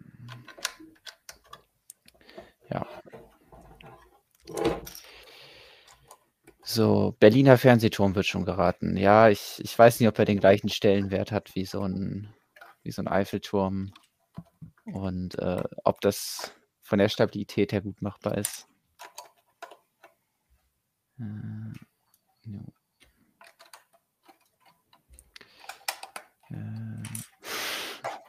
Ja, riesiges äh, Ninjago City. Ich, ich glaube, Ninjago City wird, wenn es nochmal kommt, auch groß, aber äh, sicherlich nicht an diesen ähm, Superlativen kratzen. Was ich noch ansprechen wollte, ist hier dieses Drachen, der Drachenfahrautomat. Mit diesem Mhm. wundervoll wohlklingenden Namen, äh, aber sehr schön fantasievoll. Quasi die Weiterführung von dieser Mini-Rakete, die es irgendwann mal gab. Jetzt mit anderen Themen. Ja, und Und wie Rick mich richtig darauf hingewiesen Ja. hat, es ist ähm, ein Teil der Bricktober Collection genau, das ist ja auch in schon diesem verlinkt. Jahr gewesen. Beziehungsweise, Der, der Ja. seltenste Teil davon, oder? Ja, es kann gut sein, dass es das irgendwie nur in da Korea gab oder so. Aha. Bin mir nicht ganz sicher. Ja, Ist ja die Frage, ob wir das auch in dieser coolen Verpackung bekommen. Ich fürchte leider nicht, aber schön wäre es natürlich. Ja. Das heißt, es gab diese vier. Eins, zwei, drei, vier. Ah, Okay, aber sonst wird immer nur mit diesen dreien geworben. Okay. Interessant. Ich würde auch fast sagen, dass der Drache da auch mit zu den coolsten gehört. Also das Raumschiff haut mich nicht so um, das ist ein bisschen sehr klobig. Äh, Piratenschiff ist auch niedlich. Ja, aber insgesamt ein lustiges Konzept und äh, so. eine Erwähnung wert. Ja. Gibt es für 2400 VIP-Punkte. Macht. Was waren es? 15 Euro irgendwas? Äh, umgerechnet ungefähr 16 Euro. 16 Euro. Gut. Genau. Das ist ja eben schon mal verlinkt hier. Der Artikel zum VIP-Wochenende. Da findet ihr nochmal alle Infos und ja. Genau. Gibt es dann ab dem 19. November. Also da kann man sich dann das sichern und dann mit der nächsten Bestellung einlösen.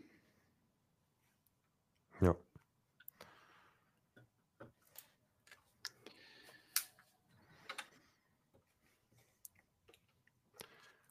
Was gibt es denn so im.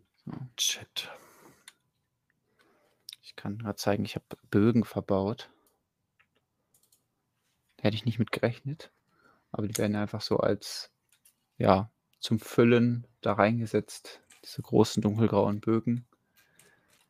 Äh, hätte man wahrscheinlich erwartet, dass sie in einem Auto irgendwie anders verbaut werden als Mudguards oder so. Äh, aber einfach nur im Inneren, um da für Stabilität zu sorgen und äh, den Platz auch irgendwie zu füllen. Aber wenn ich den Hebel bewege, bewegen sich auch schon Zahn Zahnräder. Aber außer, dass man sich da die Finger klemmen könnte, gibt es auch keine Spielfunktion.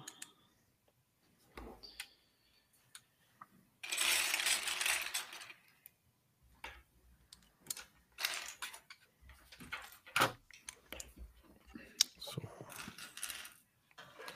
Ja, also um mal kurz zu zeigen, was ich bisher gemacht habe. Ich habe vor allem sehr viel Boden gefliest. Ähm, sind jetzt nicht die allerspannendsten Bauschritte, ehrlich gesagt. Aber es geht. Bodenfliesen, ja, ja. Ja.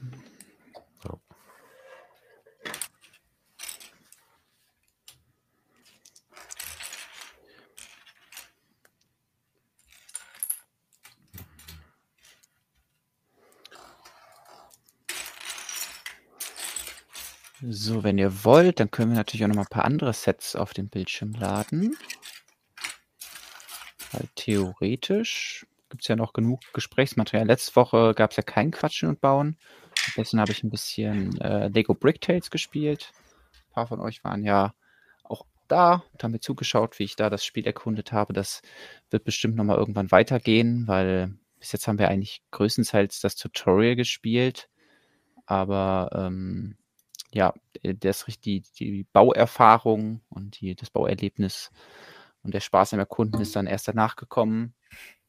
Und deswegen muss ich auf jeden Fall da weitermachen, damit ich äh, mehr von dem Spiel sehe und nicht nur das Tutorial. Äh, genau, worauf ich hinaus wollte, ist, dass wir die Lunar New Year, also die Mondneujahr-Sets, noch nicht besprochen haben. Können wir mal einen Blick zumindest drauf werfen. Vorgestellt haben wir sie ja schon im Blog. Äh, ja. Wie gefallen sie euch? Habt ihr einen Favoriten von den beiden? Mondneujahrsdeko oder die Mondneujahrsparade? Ich habe letzte Woche im äh, Podcast ja schon mit Rick drüber gesprochen. Ah, okay. Deswegen äh, mache ich es mal kurz. Aber ja, also da ich mit den Traditionen an sich, da ich da mir zum einen das Hintergrundwissen fehlt und ich dementsprechend auch wenig damit verbinde, äh, sind, glaube ich, die ersten beiden Sets diese Karten. Ja, da, da, muss, man, muss man dabei gewesen sein quasi. äh, und die, die Parade ist halt auch, ja, kann man leicht umbauen, wenn man jetzt irgendwie äh, Fastnachtsumzug, so einen Rosenmontagsumzug baut. Äh, und sind ja auch unheimlich viele Minifiguren, gutes Preis-Leistungs-, äh, Preis-Teile-Verhältnis. Ähm, also ich denke, die ist auch für eine breitere Zielgruppe geeignet. Ähm, ja, ich würde mich da Tobias anschließen. Also, ich finde die Parade deutlich gelungener. Hat viele coole Teile, viele coole Minifigurenteile. Ähm, vor allem der lilafarbene Spaceman ist natürlich sehr gelungen. Deswegen freue ich mich da sehr genau. drüber. Ähm, genau. Ja. Ja, dank diesem Set kann man dann mit dem Tank und äh, dem Helm äh, einen lilafarbenen Spaceman bauen, wenn man den Alien aus Serie 22 hat. Ist das die Serie, ja. in der. Hm. Müsste 22 ähm, Ich glaube schon. Genau, dann hat man jetzt die ganze Figur zusammen. Was ich witzig finde, sind diese Köpfe hier. Die sind ja von Thanos, aber dann halt in Pink eingefärbt. Und man muss, ähm, wenn ich es richtig gesehen habe, wirklich den Kopf abnehmen und kann dann diesen überdimensionierten Minifigurenkopf da draufsetzen. Äh, und hat dann so sehr zwischen witzig und creepy äh, Masken, die diese Figuren aufhaben. Ja, auch da habe ich äh, zum Rick schon gesagt, also in Mainz äh, beim, bei den roten Rosenmontagszügen gibt es traditionell auch die Schwellcap, wo auch Leute mit so riesigen Pappmaché-Köpfen rumlaufen. Schwell also von wegen aufgeschwollen oder was? Genau, ja. okay. äh, also auch das lässt sich wieder weiterverwerten. Mhm. Ja, also ich kann total verstehen, dass das das Set ist, was jetzt äh, wahrscheinlich auch in deutschen Gefilden am besten ankommt. Und ich finde es auch schön umgesetzt. Ich finde es fast zu karnevalig. Also ich feiere immer, dass diese Mondneujahrs-Sets irgendein Thema aufgreifen, was ja sehr speziell in diesem Raum gefeiert wird. Und dann äh, hatten wir ja schon diverse Sets, wo dann irgendwie der Nian zu sehen ist, wo äh, ein asiatischer Markt irgendwie zu sehen ist, wo Tempel zu sehen sind. Und das finde ich immer mega cool, weil das halt nochmal, ja, ja, so Tempel und so, das macht einfach Spaß. Oh. Äh, ich habe gerade einen Hinweis von OBS bekommen. Ich hoffe, wir sind noch live. Äh, ähm, nee, aber das ist halt Ach, einfach so, ja. dass äh, ja, der, der Wagen schon fast zu karnevalig ist für mich. Und deswegen äh, ich mich nicht so ganz so in, einen, in eine andere Welt gezogen fühle, sondern sage, ah ja, das kenne ich hier, das gibt es ja auch in Köln oder so. Ähm, deswegen, mich hauen die auch nicht um. Ich finde die ersten irgendwie sehr schön künstlerisch und feiere vor allem diese Blume, also diesen 3D-Effekt, der dadurch entsteht finde sie aber viel zu teuer für das, was sie sind. Also sie haben das gleiche Problem wie die Brick Sketches. Man sagt sich, hey, das ist ja ein schönes Stehrümchen und ah, hat ein paar interessante Teile, wie irgendwelche bedruckten Schmetterlinge und andere bedruckte Teile. Hier auch ein paar neue Teile in Metallic Gold, zum Beispiel diese Gitterfliesen. Und dann sagt man sich, ja, okay, eins von diesen Dingern kostet 40 Euro, also insgesamt 80 Euro.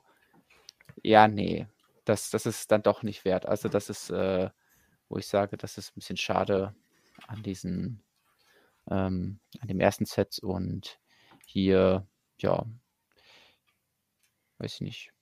Denke ich, werde ich auch mal wieder bauen, aber insgesamt sagt mir die Welle nicht so mega zu wie vorherige Wellen. Also ich will jetzt nicht den äh, Teufel heraufbeschwören, aber irgendwie hat man schon die Tendenz, dass die Sets jetzt nicht besser werden, aber wer weiß, vielleicht überzeugen dann die nächsten wieder umso mehr aus dem Kaninchen, äh, beziehungsweise dem Jahr des Hasen kann man, glaube ich, auch nicht so mega viel rausholen.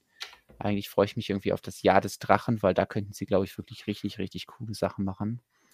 Ähm, Wann aber ich weiß gar nicht, ich äh, habe es jetzt nicht im Kopf, wann es ist. Ich weiß auch, dass irgendwie 2027 dann Jahr der Ziege ist und so. Da sind natürlich dann auch die Spekulationen. 2024. Das Jahr des Ah, Drachen. sehr cool.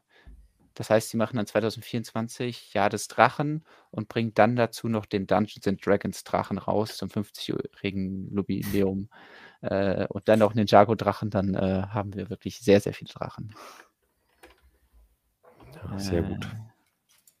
So, ich würde die Gelegenheit jetzt mal nutzen, weil meine Stimme vollends aufgibt. Ähm, alles klar. und das, das Gefühl habe, ich habe ein Reibeisen verschluckt. Ich verabschiede mich an dieser Stelle mal. Ähm, es war sehr schön, dass ich wenigstens kurz dabei sein konnte. Äh, gebt dem Stream einmal einen Daumen nach oben, damit ihr vor allem Tobias und Jonas jetzt noch ein bisschen motiviert, Überstunden zu machen. Ähm, vielen Dank an den Chat auch wieder. Und wir lesen uns im Blog, weil da komme ich aktuell, glaube ich, nicht drum herum, da doch noch ein bisschen was zu schreiben. Es ist so viel zu tun, es passiert so viel. Also, ähm, vielleicht sehen wir uns auch nächste oder ich hoffe, wir sehen uns nächste Woche auch wieder hier.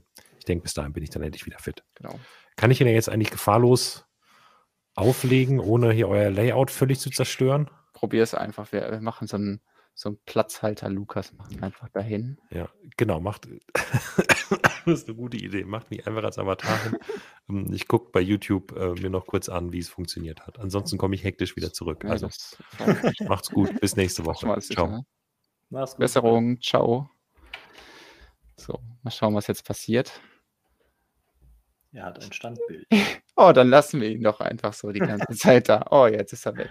Okay, ähm, genau. Äh, Lukas äh, verzieht sich in seinen wohlverdienten Feierabend. Ähm, genau, aber wir können ja auf jeden Fall noch ein bisschen hier weiter bauen. Ich muss ja ein bisschen mit dem DeLorean vorankommen. Ähm, irgendwie, ja, baue ich da so vor mich hin. Ich weiß noch nicht genau, wo es hinführt.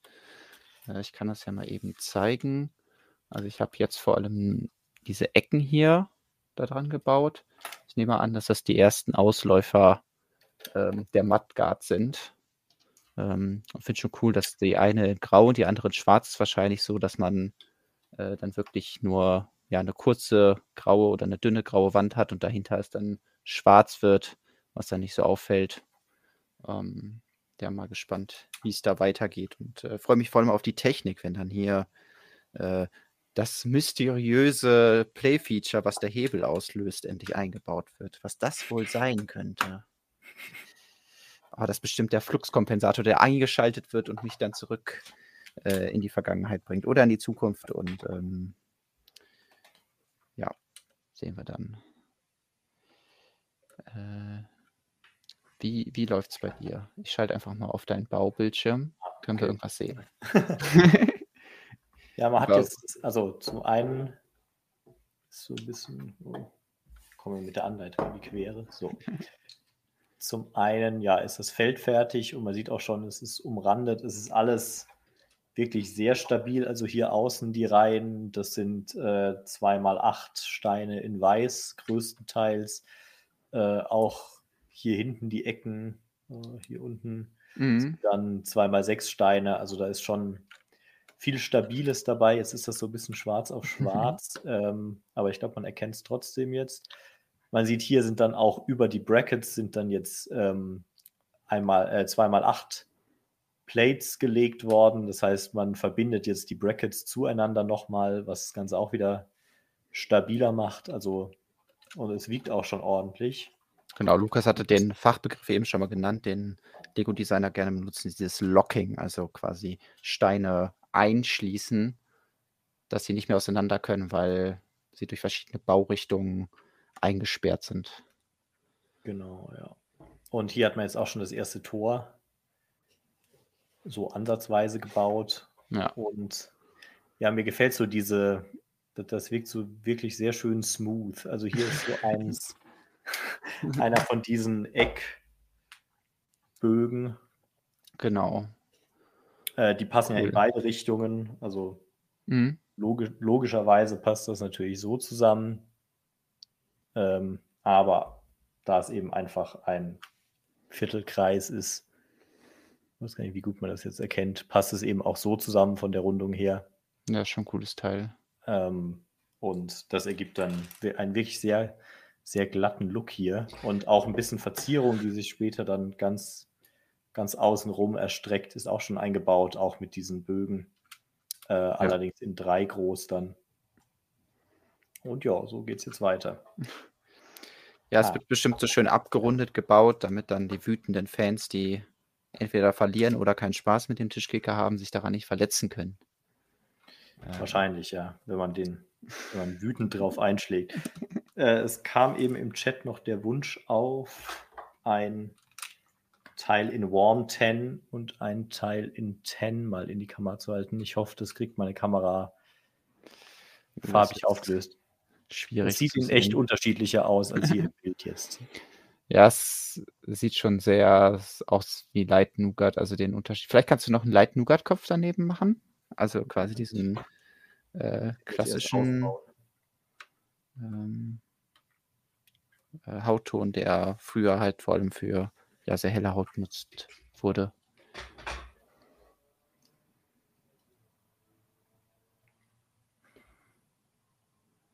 Ja, okay, der, jetzt sieht man schon einen Unterschied, aber es ist natürlich äh, sehr schwierig jetzt hier zu sehen. Deswegen denke ich, ähm, ja, warten wir einfach auf die besseren Bilder fürs Review. Da kann man sich das dann wahrscheinlich noch besser vorstellen. Ähm, wir hatten ja auch im Zuge der Vorstellung schon mal so einen Color-Chart gemacht, wo genau. man äh, die verschiedenen RGB-Werte nebeneinander sehen kann. Wobei das war das nur für die Hauttöne, oder? War da normales Ten dabei? Äh, ich glaube, wir haben alles reingepackt, damit man sich das ähm, vorstellen kann, weil ja, hat man das ja meistens nicht so, wie die aussehen. Ja, was auf jeden Fall sehr schön ist, ist ähm, bisher die Figuren, die diesen äh, Warm Ten Kopf hatten. Das war ja einmal der Mandalorian, der hatte eben auch schwarze Hände und es war noch eine Star Wars Figur. Ähm, ich, ich wüsste es jetzt aber auch nicht. Noch eine Star Wars Figur. Oder? Hm. Ich bin der ich Meinung. Ah, genau, bei ähm, bei der Obi-Wan Kenobi-Serie die imperiale Offizierin ah, okay. äh, und die hatte eben auch diese schwarzen Handschuhe von der hm. Offizierskleidung her. Und jetzt hat man eben auch zum ersten Mal dann die passenden Hände. Ah, okay. Bei vielen Figuren in Warm 10. Ähm, was hatte ich cool. eben, eben noch hier aus der City-Serie schon bekannt, jetzt auch auf einem Kopf in Reddish Brown noch so ein Spiegel verkehrt. Ähm, und er stellt nicht scharf. Muss das Fußballfeld dahinter halten.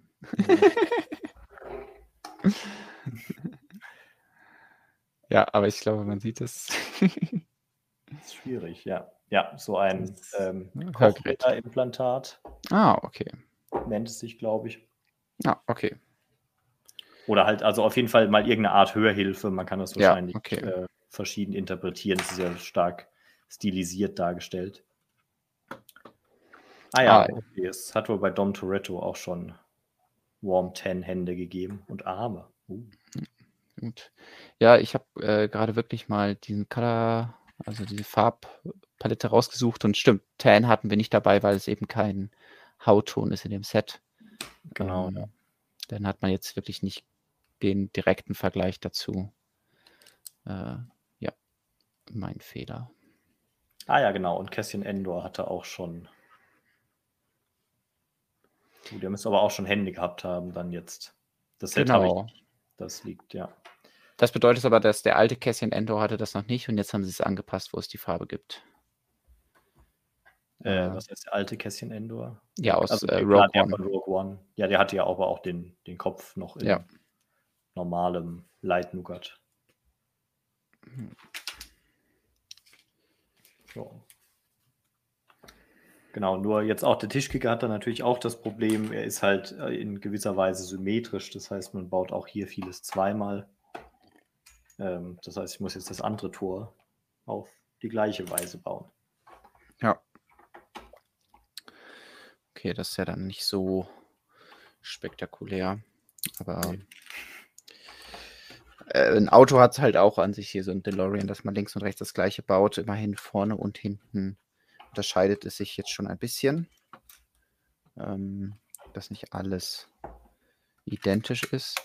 Genau, was die Farben angeht, kam direkt auch äh, die Frage, ob es irgendwann mal Steine der Farbe geben könnte. Ich glaube, einerseits hofft man drauf, andererseits aber auch nicht, weil, ja, ich habe ja schon häufig das äh, Dilemma angesprochen, dass wenn es halt dann die neue Farbe gibt, dann will man auch möglichst viel in der Farbe haben. Und ja, dann hat man das Problem, das muss man irgendwo einsortieren. Das Sortiersystem muss erweitert werden oder Lego müsste ja auch stückweise die ganzen Teile in der Farbe rausbringen. Also wenn es dann irgendwie die ersten einmal zwei Steine gibt, dann wartet man darauf, dass es einmal eins Steine gibt, dann irgendwelche Snot-Steine und so. Das, also, das habe ich ja alles schon bei verschiedenen Farben mitgemacht, irgendwie bei dunkelbraun oder bei Medium Nougat oder so, die es halt sehr, sehr sporadisch gab und jetzt immer weiter im System sind. Und das jetzt nochmal mit einer weiteren Farbe. Ich, ich weiß nicht, ob die Farbe genug hinzufügt oder ob dann eh immer endet, dass man Tan und Warm Tan zusammen verbaut, um einfach nur so einen äh, Degradierungs-, also so einen Verwitterungseffekt zu bekommen. Äh, ja, deswegen weiß ich nicht, ob es ein Fluch oder ein Segen wäre, wenn es Steine in der Farbe gibt. Und man hätte ja auch noch Medium Brown, hieß es, glaube ich. Genau, ja. Ähm, das eben auch bisher nur bei Minifigurenköpfen vorkam und auch noch keine anderen Steine in der Farbe hat. Ja. Ich befürchte nämlich dann, wenn Lego so weitermachen würde, würden wir halt wieder an einen Punkt dann kommen, wie es war, als wir irgendwie Fabuland hatten oder so die Zeit danach, wo dann jede Platte in einem anderen Braunton war und dann gab es irgendwie Fabuland Orange und dann gab es normales Orange und Dark Orange und Medium Orange und ja, dass man da nichts Vernünftiges einer Farbe bauen konnte, weil es so viele, so viele Farben gab. Einfach so ein riesen Spektrum an Farben. Und äh, dann in jedem Set entweder nur die 2x2-Platte in der einen Farbe ist und man dann keine anderen Teile kriegt. Also deswegen, wenn Lego sagt, sie wollen was in der Farbe bauen, dann sollen sie auch direkt eine Reihe an Teilen liefern. Ähm, und äh, ja, das sehe ich noch nicht so kommen. Also ich glaube, erstmal wird es zumindest so bleiben, bis dann irgendwann Lego nachlässig wird und irgendein Lego-Designer das irgendwo reinmogelt in sein Set, die ersten Steine. Und irgendwann äh, brechen die Dämme. Ja, René sagt auch Fluch.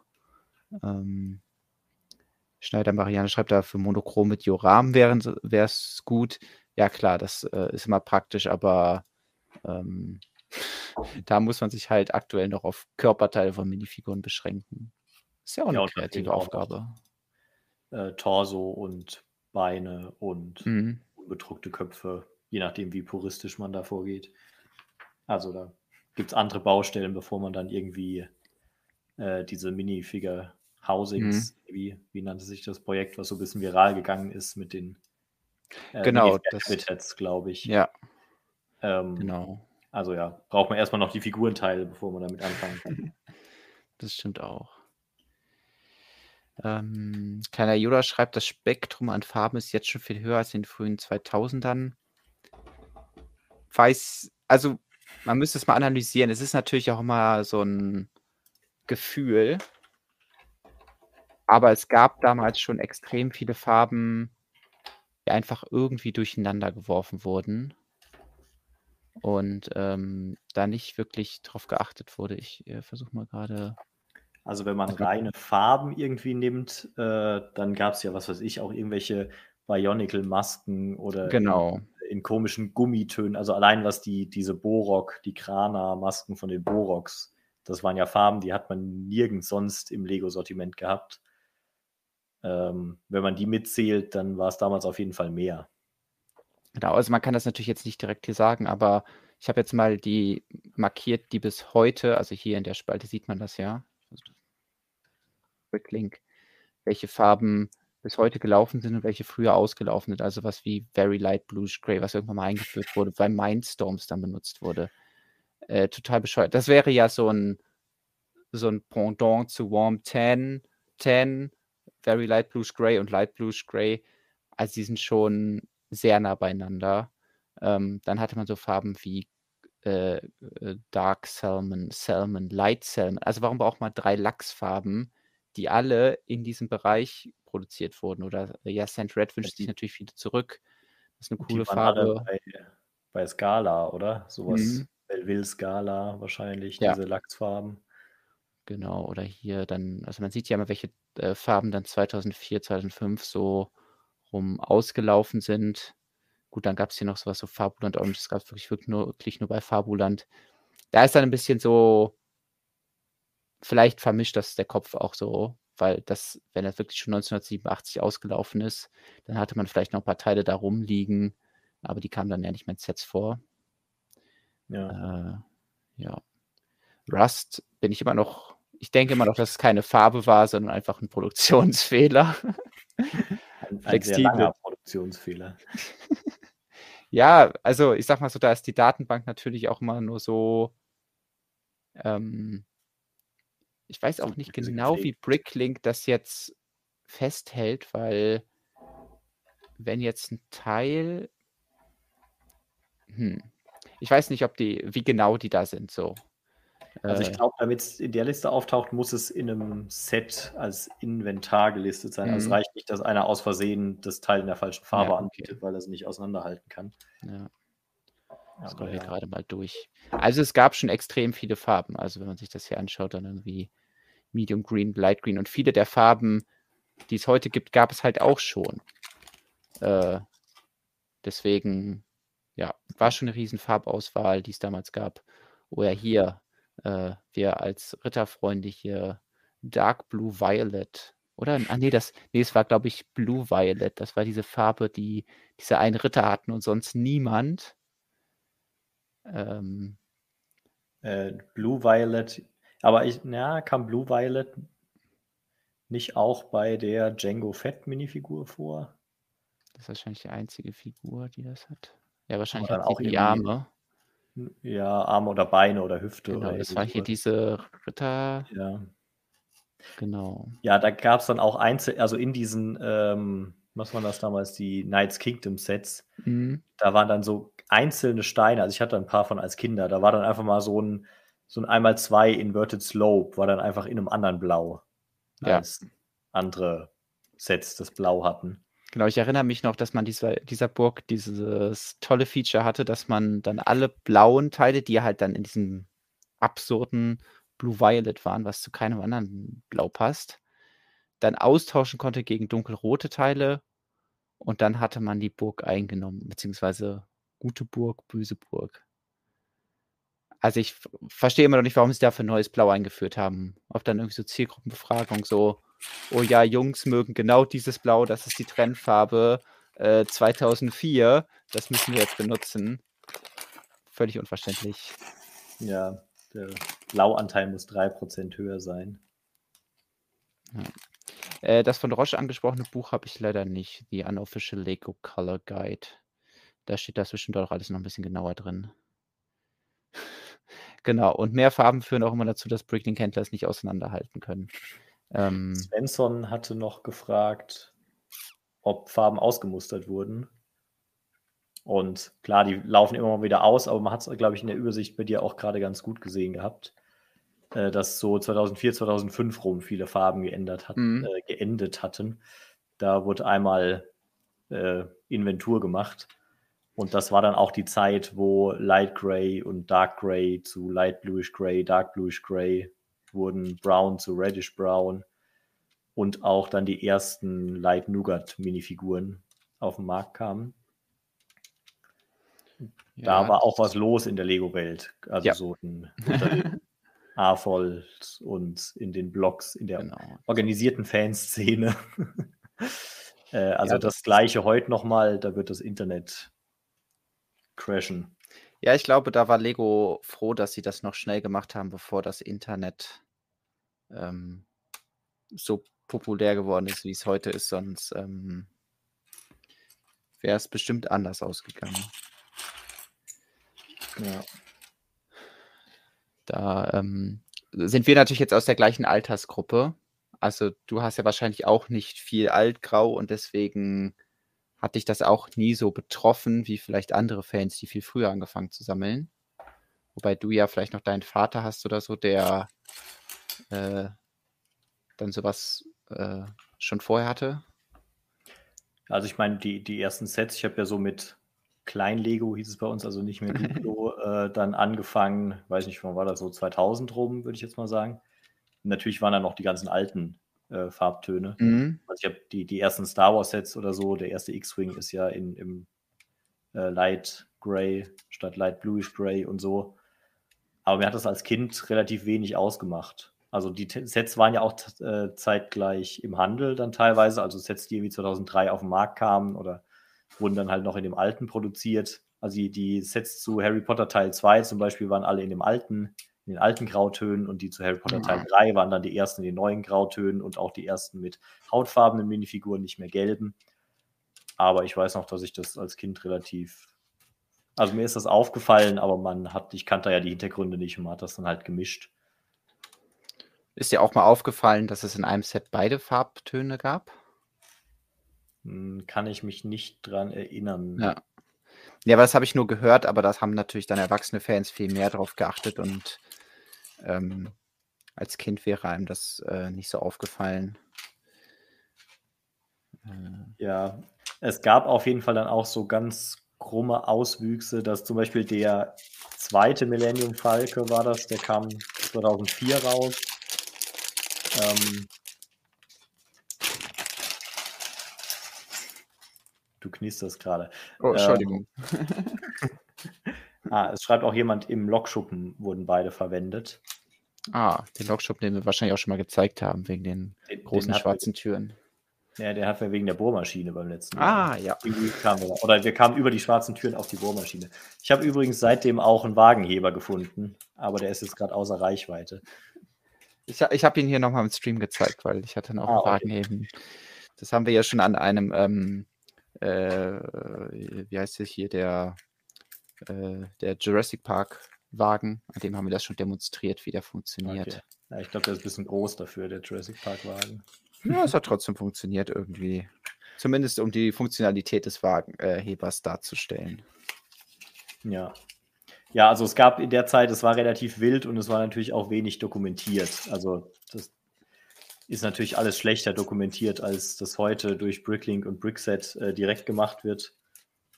Und dann, also gab es vermutlich auch Sets, die lange liefen, die dann eben umgestellt wurden in der Farbe. Dann gab es eben Sets, die 2003 produziert wurden, die halt 2004 noch im Regal standen.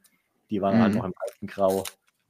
Ähm, und ja, wie gesagt, es gab dieses, diese eine komische Begebenheit, dass der Millennium Falke, der dann eigentlich schon zu der neuen Zeit rauskam, irgendwie nochmal mit gelben Minifiguren aufgetaucht ist. Ähm, was dann wahrscheinlich auch eher Richtung Sammlerobjekt heute geht. Ja, das hatte ich auch mitbekommen, dass es dann manche Sets gab, die dann irgendwelche Sternzerstörer oder so, es wohl teilweise in hellgrau, äh, neu hellgrau oder in alt hellgrau gegeben hat. Ähm, ja, nee, worauf ich aber eigentlich hinaus wollte oder so, weswegen das für mich nicht so drastisch wirkte, ist, weil die Zeit, in der man sich ja dann selbst sehr viel Lego gekauft hat, abgesehen von halt den ersten Gehversuchen, wo man sich die ersten Sets gekauft hat, waren ja dann vor allem Neufarbsets. Ja. Sodass diese Sammlung, die man angefangen hat aufzubauen, zumindest aus den ganzen neuen Sets, äh, immer eigentlich um Neufarben erweitert wurde und man sich deswegen nicht damit rum. Also man hatte, also es hat sich schnell bei mir herauskristallisiert, dass ich irgendwann mehr Neufarben haben werde als Altfarben. Und die haben dann einfach irgendwie einen Behälter bekommen. Wenn mich das gestört hat, habe ich da reingetan. Am Anfang habe ich mit beidem gebaut. Bei vielen Teilen war es natürlich auch so, dass es die erst gar nicht in der neuen Farbe gab. Irgendwelche Clips oder so in Braun. Dann hat man natürlich auch die Altbraun genommen, ähm, statt äh, sich das irgendwie zu, äh, ja, da auszuschließen. Und ähm, hatte aber deswegen diese Umstellung nie so krass mitgemacht wie Fans, die vor 2000 schon so viele Steine gesammelt haben, dass die ganze Burglandschaften oder so bauen konnten. Ja, genau. Also wer irgendwie einen Teilevorrat hatte, um Minas Tirith damals mit der Felswand hinten dran in den alten Grautönen zu bauen, der hat sich natürlich dann tierisch geärgert. Ähm, ja, würde ich jetzt auch mal davon ausgehen, dass es in der krassen Form heute nicht mehr passieren würde, weil der Backlash einfach viel zu groß wäre für Lego, Ja. glaube ich. Zumindest was die Grundfarben angeht, aber ja. So, andere hatten auch Glück, dass die äh, Farbumstellung in den Dark Ages lag. René zum Beispiel. AU schreibt, dass der Eiffelturm in der falschen Farbe kommt. Das ist, glaube, das ist auch ein Diskussionsthema, haben wir jetzt äh, eben nicht angesprochen. Findest du, dass der in der falschen Farbe ist? Der, also der ist ja jetzt komplett in dunkelgrau gebaut. Und man könnte Ja, ich- sagen, Es, es gab ja mal Gerüchte, dass er in Tan oder in Dark Tan kommen soll. ja, Dark Tan hatte ich Dark irgendwo aufgeschnappt. Ähm, und dann habt ihr es im Artikel, oder ich glaube Jens, Jens hat den Artikel Mhm, geschrieben, genau. äh, ja auch nochmal schön äh, aufgelistet, dass er eben aus Rostschutzgründen öfter mal neu lackiert wird mit wie viel Tonnen, 60 Tonnen Farbe oder so. Ja, ist auch krass. Ähm, und dass er dadurch über die Zeit eigentlich auch immer mal wieder seine Farbe gewechselt hat. Ja. Das heißt, er war mal rötlicher, da war mal ein bisschen goldener, so ist er, glaube ich, aktuell ist er ein bisschen goldener, wegen irgendeinem Jubiläum, wegen irgendeiner Genau. Veranstaltung. Aufhübschung der Stadt Paris für die, für die Olympischen Spiele 2024. Ah, genau, ja. Aber ich würde schon, also ich meine, unten drunter ist ja einfach eine Stahlkonstruktion und ich würde schon sagen, also zum einen, wenn man jetzt die zwei Bilder sieht, die du da gerade hast, dann könnte man auf dem linken auch sagen, na gut, der ist halt grau und da ist gerade Sonnenuntergang. Ja. Und auf dem rechten können wir auch sagen, na gut, der ist halt grau und es ist halt gerade Mittagssonne. Und wenn man jetzt in die Fußgängerzone geht und die Leute fragen würde, welche Farbe hat der Eiffelturm, gehe ich schon davon aus, dass die meisten irgendeine Art Grau sagen würden. Ja, das denke ich auch.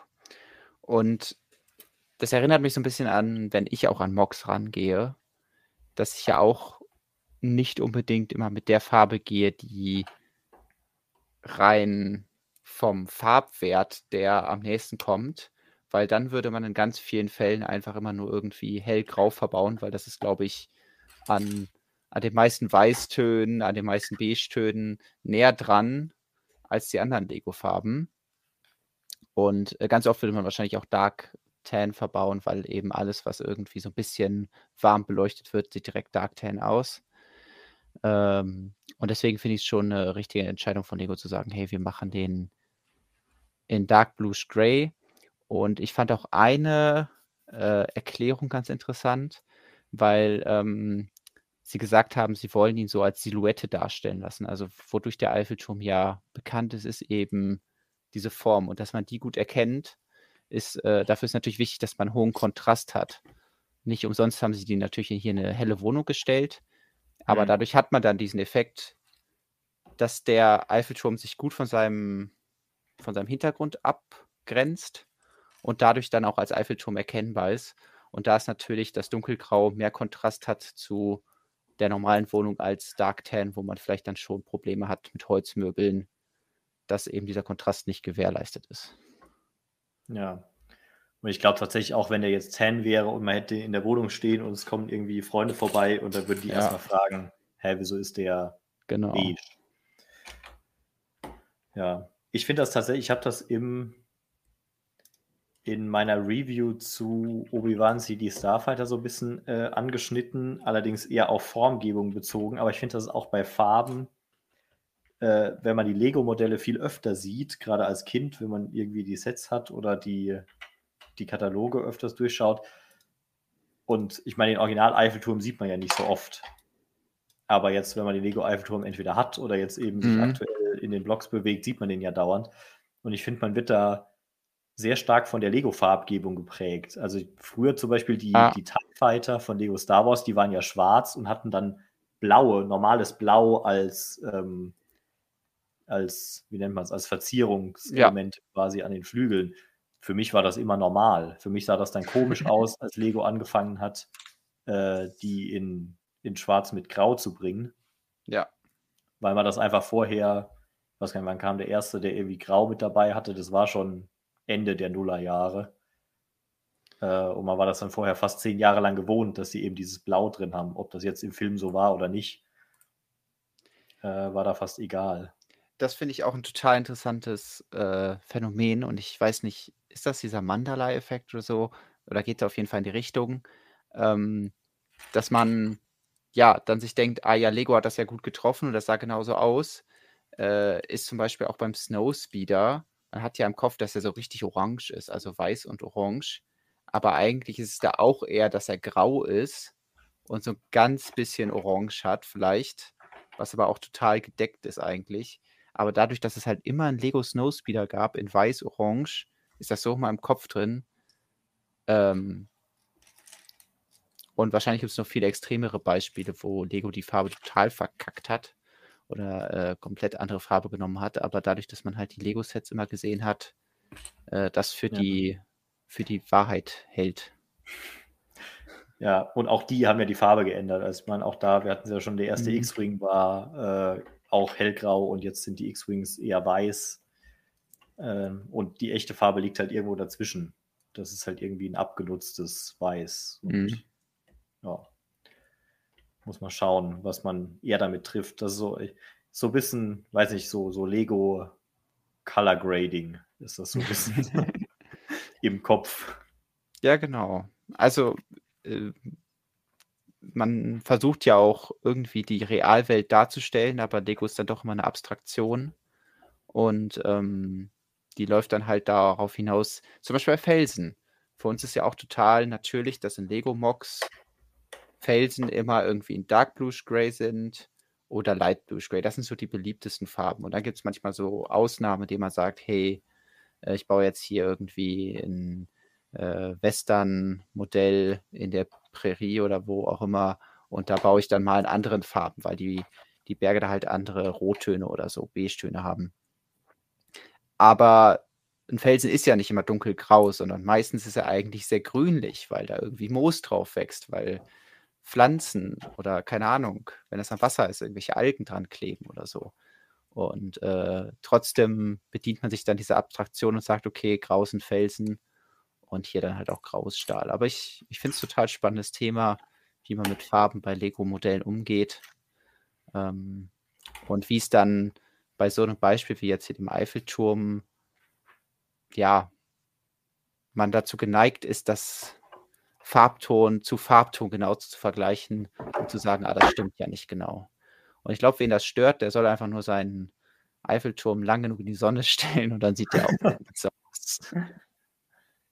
Felsen müssen blau sein, wie in alten Lego-Katalogen. Ja, ja, da gab es ja auch mal eine blaue, also die allererste ähm, Mondlandefähre, die es von Lego gab, die war ja auch einfach aus den blauen Steinen gebaut. Und ich würde auch fast vermuten, dass, dass man das aus damaliger Sicht, als es Grau noch nicht in, wahrscheinlich noch gar nicht gab zu dem Zeitpunkt, sondern mhm. nur die Grundfarben. Ähm, das ist dann auch, ja, das war dann halt so die, die nächstmögliche Darstellung in Lego und dann hat es auch ganz gut gepasst. Ja, denke ich mir auch. So, ich kann ja mal unsere Umfrage hier beenden. Genau, blaue Lego-Schienen werden noch angewendet. Ah, gut, das kommt aber halt auch aus alles noch Zeiten, wo es äh, noch nicht so viele Farben gab. Da musste man natürlich noch kreativer sein. Heute gibt es halt ein viel größeres Farbspektrum und deswegen äh, hm. viel eher diesen Hang zum Realismus und ähm, diesen Vergleich, was, welche Farbe passt besser. Und wo sich ja auch lange gegen Grautöne gesträubt wurde, wie man hört, in der Gründungsfamilie. Du meinst äh, diese Legende zur gelben Burg, ja. dass sie gelb war, damit man äh, nicht keine grauen Panzer draus bauen konnte. Genau, ja, ich meine, auch bei anderen Sets gab es ja wenig, also eigentlich keine grauen Steine zu dem Zeitpunkt, äh, auch wenn die Ritter Helme und äh, äh, ja, Helme, Schwerter, Lanzen alle schon in Grautönen verfügbar waren. Ähm, aber das war ja auch, also da gibt es ja so ein paar Geschichten, auch warum die ersten Skelette diese Wobbelarme hatten. Ähm, damit man nicht darstellen kann, wie die wie so Zombies hinter den anderen Minifiguren herlaufen, durften die die Arme nicht gerade halten können. Deswegen hatten die so diese alten Skelett-Schultergelenke. Ob das stimmt. ähm, ich glaube, hat das nicht sogar, der ist inzwischen leider gestorben, aber das war, okay. glaube ich, eine Story vom, wie er, der Erfinder der Minifigur, Jens. Ja. Von, ja, irgendwie so. Wie man, wie man halt heißt. Ah, okay. ja, also es kann ja auch äh, äh, richtig sein. Es klingt nur so ein bisschen auch so wie, ah, das passt jetzt gut ins Konzept und zu sagen, die hatten die wobbly Arme, weil man sie dann einfacher produzieren kann als andere Minifiguren. Klingt halt nicht so toll. Ähm, ja. Naja. Ähm. So. Jo. Äh, ein Set gibt es noch, über das wir sprechen könnten. Dann haben wir, glaube ich, auch alles äh, abgehakt, was, äh, was auf der Liste hier für heute stand. Ich weiß nicht, ob das so dein Thema ist. Es geht nämlich um Monkey Kid. Hast du Monkey Kid Set? Äh, ein Polybag. ah, das, das, das mit den, den Skeletten. nee, das nicht. Äh, das hat damals der Olli mitgenommen. Ähm, nee, ich habe irgendwann mal im Store das mit dem Motorrad und ja, diesem ja. Motorrad das kleine bekommen. Und dann dachte ich mir auch, so ein modernes Motorrad hatte ich noch nicht. Dann war das eine ganz passende Gelegenheit. Genau. Ähm, ja, ich habe aber auch keine Ninjago-Sets, äh, Sets, also bist einfach der ähm, bisschen asiatisch angehauchten Lego. Nicht so. Äh, hast du Ninja-Sets? Nee, die waren die vor alten? meiner Zeit. Ah, okay. Die war ja 98. Ich hatte mhm. allerdings mhm. Exoforce. Ah, okay, das ist. Äh... Die waren ja so Manga-Style. Genau. Minifiguren. Aber nee, also ich kann den Monkeys Kit Sets durchaus was abgewinnen, äh, auch vom Spielwert her. Und manche haben ja auch, sind ja auch unabhängig vom, vom Spielen her sehr schön gestaltet. Äh, wie diese, wie heißt die Stadt in den, nee, nicht Stadt in den Wolken. Das ist das Himmelreich? Himmelreich, genau. Oder auch diese Stadt der Laternen war das, glaube ich, wo mhm. 5 Millionen Anspielungen auf Stickern drin waren. Genau. Ja, genau. Und äh, zum Monkey Kid wird es auch äh, 2023 wieder neue Sets geben und eins davon hat Lego jetzt schon vorgestellt. Und äh, ja, das ist ein neuer Monkey Kid Ultra Mac. Ähm, jetzt werden natürlich alle sagen, hm, Moment, hatten wir nicht schon mal Monkey Kid Mac? Ja, hatten wir, aber jetzt äh, gibt es den in Ultra. Äh, gleiches Farbschema, größtenteils. Viel Rot, Gold, ein bisschen Türkis. Äh, auch eine Reihe von Minifiguren dabei. Äh, weiter unten vergleichen wir die auch nochmal im Detail. Und ich weiß noch, als damals der, der alte Monkey King Mac rauskam, war ich erstmal so, wow, der sieht richtig, richtig cool aus. Jetzt finde ich natürlich schade, dass sie den jetzt eingestellt haben. Jetzt kommt ein neuer. Und ich muss sagen, ich bin nicht ganz überzeugt. Also so an sich von der Statur und so finde ich den cool. Und sie haben auch ein paar Sachen besser gelöst als bei dem alten Set. Was ich schön finde, dass wieder so ein paar Teile hier in dem Metallic Gold verbaut sind und nicht nur in dem Pearl Gold. Aber man muss sagen, dass der Pearl Gold Anteil deutlich höher ist. Also äh, hier kommen jetzt die Minifiguren. Ich äh, gehe nochmal kurz ein Stück nach oben. Also die meisten Teile, großen Teile, zum Beispiel hier diese Spitzenteile, die ihren Ursprung in Nexonites finden, die sind alle in Pearl Gold, genauso die und die. Und das wird dann immer noch ein bisschen gemixt hier. Die sind in Metallic Gold, so ein paar Akzente. Eben diese hier links und rechts, das in der Mitte wiederum nicht. Gesicht ist in Metallic Gold, die Waffen hier wiederum in Pearl Gold. Also der Pearl Gold Anteil ist schon höher und ähm, ja, das finde ich ein bisschen schade. Äh, es wird auf jeden Fall nicht das einzige Set der Reihe sein, denn wir sehen hier unten schon angedeutet verschiedene Waffen, die wir sehen werden. Ähm, wie, find, wie stehst du denn zu so dieser Verwendung von diesen Folienelementen? Also hier werden die so als Wolken oben verbaut und für die, ja, ich weiß nicht, was es ist, die, den Kopfschmuck nach hinten hin. Also ich fand es äh, beim, beim ersten eigentlich noch gewöhnungsbedürftiger. Der hatte ja auch so einen Umhang Mhm. aus, aus diesen Folienelementen. Allerdings finde ich, diese Folien an sich sehen schon eigentlich cool aus. Also die wirken relativ hochwertig äh, und glitzern ja auch ziemlich schön. Ja, die haben so einen schönen reflektierenden Effekt. Genau, Vor allem deswegen. mit Also dem Gold, ja. mir hätten die als Kind wahrscheinlich auch Spaß gemacht. Ähm, und ja, ich hatte, ja, wer auch jetzt, wer den Podcast gehört hat, hört, hört jetzt meine Meinung doppelt. ah, okay. Ähm, ich finde ihn aber ein bisschen schöner als den, den ersten. Ich fand nämlich beim ersten war die Halspartie sehr dünn und der Kopf war dann wie auf so einem Mini-Stöpsel, zumindest Ja. auf den Produktbildern. Vielleicht sieht es in echt ja ein bisschen anders aus. Da müsste ich dann ja mal nachschauen. ja, ich habe den äh, tatsächlich noch aufgebaut. Eins der wenigen Sets. Ich versuche das mal hier zu zeigen. Ist einfach zu groß hier für meinen Bautisch. Genau. Ja, da sieht man schon mal den, den Rock aus diesen Folienelementen. Genau, auch. also ähm, das kann man direkt sagen. Also wir gucken ihn jetzt mal um den Rock, äh, dass sie damit die nicht besonders schönen Gelenke haben sie halt sehr geschickt mit diesen Folienelementen abgedeckt. Und ähm, das macht der andere Mac jetzt ein bisschen anders. Das ist wirklich die Beine äh, nicht versteckt und dementsprechend werden hier auch deutlich mehr Teile verbaut, um eben die Beinsektion zu bauen. Also da haben sie hier ein bisschen getrickst, haben aber in meinen Augen ziemlich gut getrickst, weil ja, diese Folienelemente sehen halt ziemlich cool aus, deswegen interessiert einen nicht, was da drunter ist. Und das, den größten Bonus, ist natürlich, dass er diesen epischen Mantel hat. Also es ist einfach so ein riesiges Element, ein riesiges rotes Element.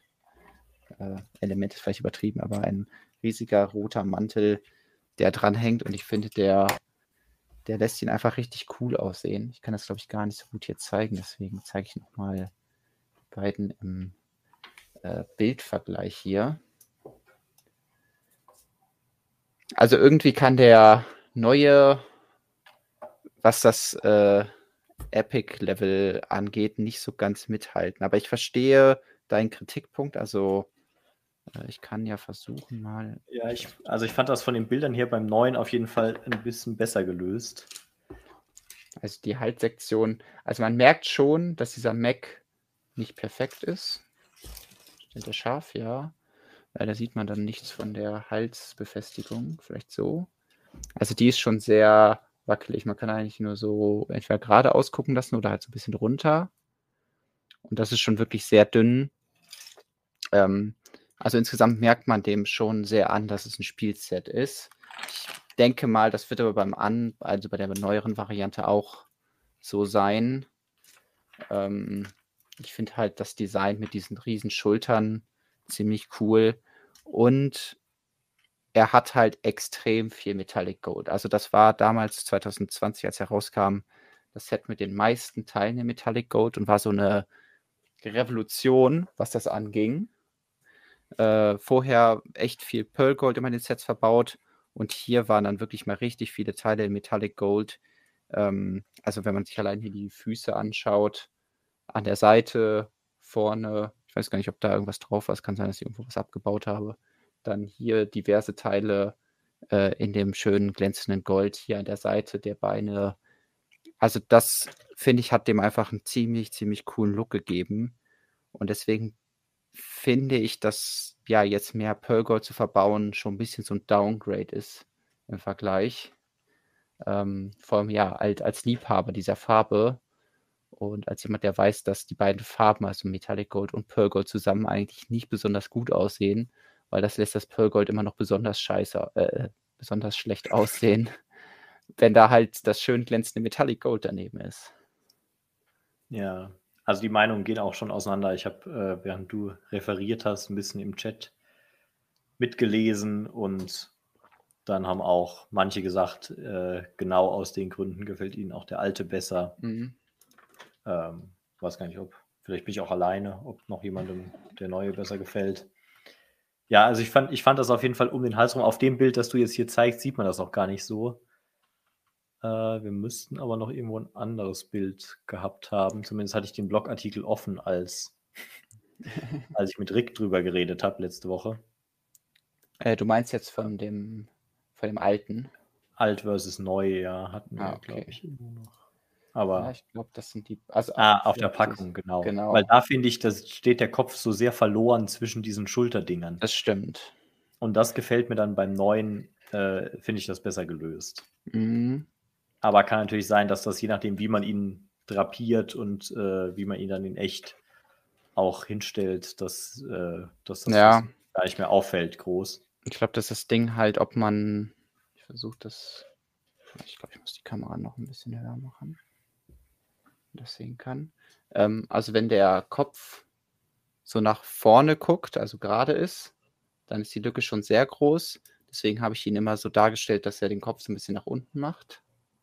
Dann versinkt der so ein bisschen mehr hier zwischen diesen goldenen Teilen und dann fällt das nicht so auf. Äh, Ja. Es hängt, glaube ich, auch sehr davon zu, oder damit zusammen, wie man diese Flaggen hier hinten positioniert, weil die diese Lücke so ein bisschen kaschieren können. Also wenn die natürlich jetzt hier so Mhm. Mhm. zur Seite sind, dann sieht der Kopf schon so ein bisschen verloren aus. Ähm, ja, und insgesamt ist er wirklich äh, sehr, sehr alleine da und sehr wackelig irgendwie befestigt. Ähm, deswegen würde ich sagen, ist nicht die Stärke, diese Kopfbefestigung. Ja. Also das war das, was mir bei den Bildern im, im Vorstellungsartikel so ein bisschen ins Auge gestochen ist. Äh, Sam Brick schreibt aber auch, ihn überzeugen die Minifiguren und ähm, ah, ja. das finde ich auch. Also ich finde, da sind extrem coole Teile dabei. Äh, Rick fand da sofort den Elefanten sehr cool. Allerdings finde ich, mit dem Genau. kann man halt am wenigsten außerhalb anfangen. ja. Ähm, rechts diese Krone finde ich, wenn man irgendwie so die drei Weisen aus dem Morgenland bauen will, dann und irgendein Gesicht mit weißem Bart nimmt, dann ist das eigentlich so die perfekte Krone dafür. Und ganz links äh, die Frisur, die hat mich so ein bisschen erinnert, natürlich in der falschen Farbe, an quasi diesen äh, den Oberhaarfüßer aus äh, Ah, ja, aus Strings of Power. aus Dinge der Macht, genau. Ja. Also wenn man das in einer anderen Farbe nimmt, könnte man das als sehr gute Figur oder als sehr Ja. gute Haare für die Figur nehmen. Also genau. Ja klar, also Mhm. mit Elefanten kann man indische Tempel bauen, schreibt jemand. Genau. Und was ich cool gelöst finde, das bringt uns auch wieder ein bisschen zu, zu unserer Avatar-Diskussion, die wir ja schon mal hatten. Sie haben es geschafft zu sagen, hey, wir nehmen einen Minifigurenkopf, der wird hier bedruckt. Zumindest sieht das für mich so aus. Und dann ist das andere einfach ein Teil, was man um den Hals macht. Hm. Also der Rüssel und die Stoßzähne und die Ohren ist halt ein Teil, was zu dem Minifigurenkopf hinzugefügt wird. Das bedeutet aber, ja, wenn man gerne äh, einen, weiß ich nicht, Elefantenstatue bauen möchte, nimmt man halt einen unbedruckten weißen Kopf, hat direkt einen anderen Charakter mit dem gleichen Teil.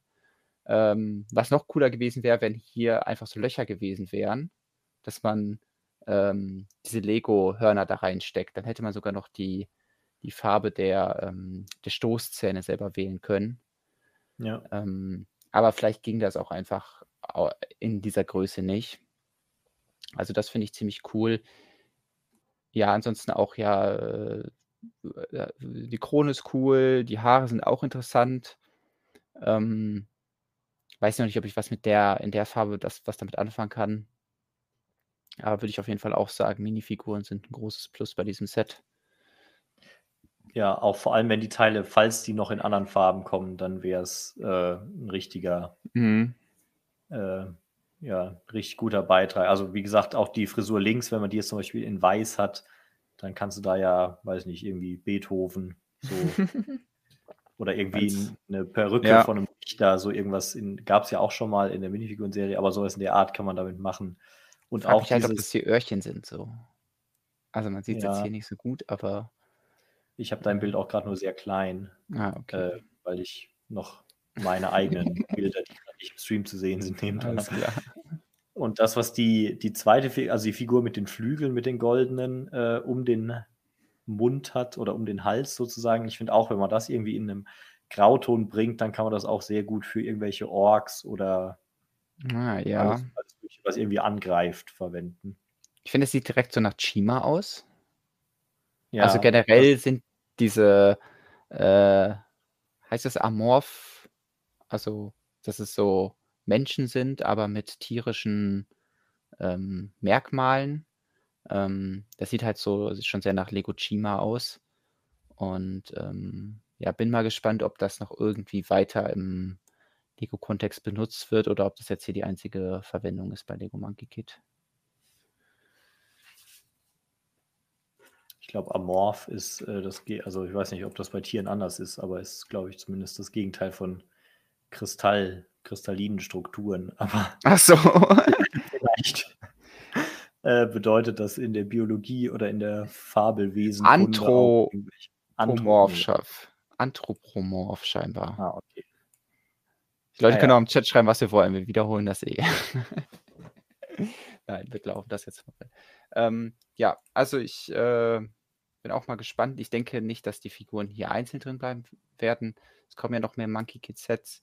Es gab, glaube ich, auch schon Gerüchte dazu, dass es zum Beispiel einen Mac geben könnte, der eben an diesem, ähm, äh, wie heißt der, Yellow Tusk Elephant, also den gelb ähm, bezahnten Elefanten da gibt.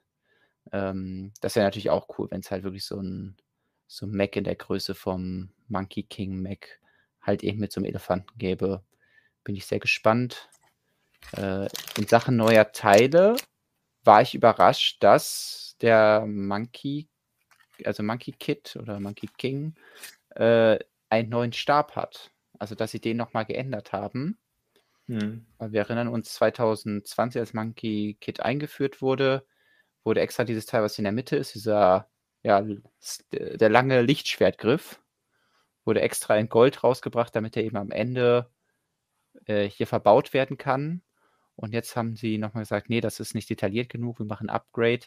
Jetzt ist das Ding in der Mitte, damit man das greifen kann. Dahinter Kerzenelemente und an den Enden so pearlgoldene Teile, die dafür ziemlich detailliert sind, also sehr viele Ornamente haben, äh, die sich darauf finden lassen. Ja, äh, die finde ich auch richtig cool. Äh, und wenn, aber die Außenseite ist jeweils geschlossen. Richtig?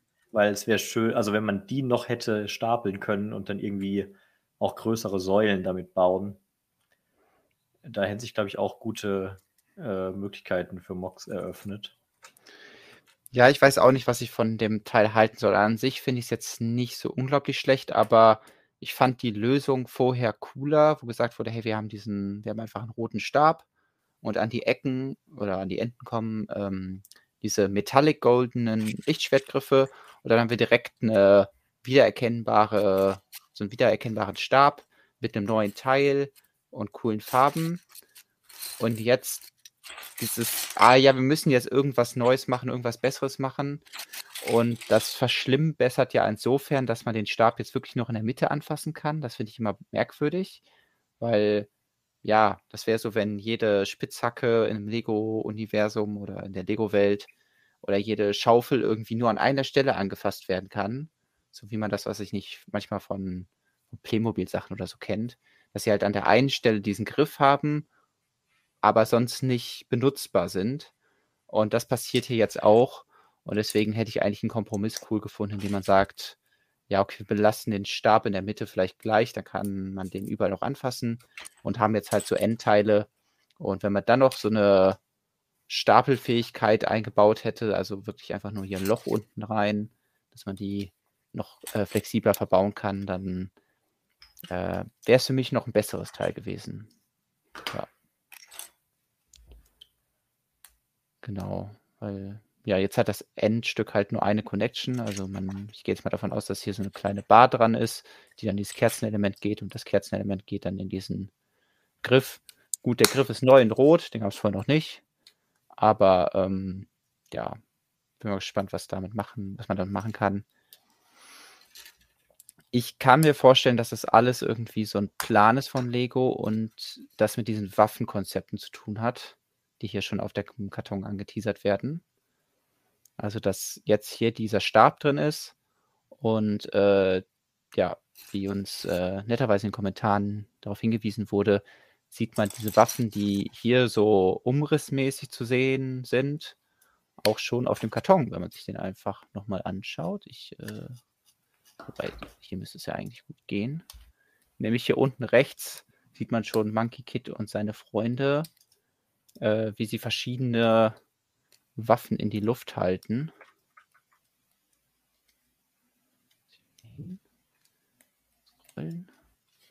Also hier einmal diese Person mit der Krone. Ah, ich glaube, das war schon der Reis, äh, äh, der Reis-Fan aus, der ersten, aus dem ersten Teil, aber ich weiß den Namen nicht mehr. War der auch Wu oder so? Oder Wong? Ich weiß es nicht mehr genau. Äh, ja, aber der hat scheinbar hier so ein äh, Zepter und dann gibt es äh, hier so eine Art Schwert und das sieht schon fast so aus wie so eine äh, goldene Hake oder so. Und da könnte es halt gut sein, dass die wieder aufgegriffen werden und wir dann hier eben, ja, das hier könnte das Zepter sein, das hier ist die Hake, hier ist das Schwert und hier ist noch äh, die Waffe, die Sandy dabei hat, die man, glaube ich, auf dem Bild nicht so gut sieht. Irgendwie so eine Art Speer oder so. Ja, lass uns einfach mal überraschen. Äh, damit hängt das bestimmt zusammen, dass halt eben der Stab auch ein Redesign bekommen hat. Ja, und dann ist wahrscheinlich in jedem Set eine Waffe davon. Ja, damit man das schön sammeln kann. Genau. Genau, einer, einer schlägt mit dem Notenschlüssel zu.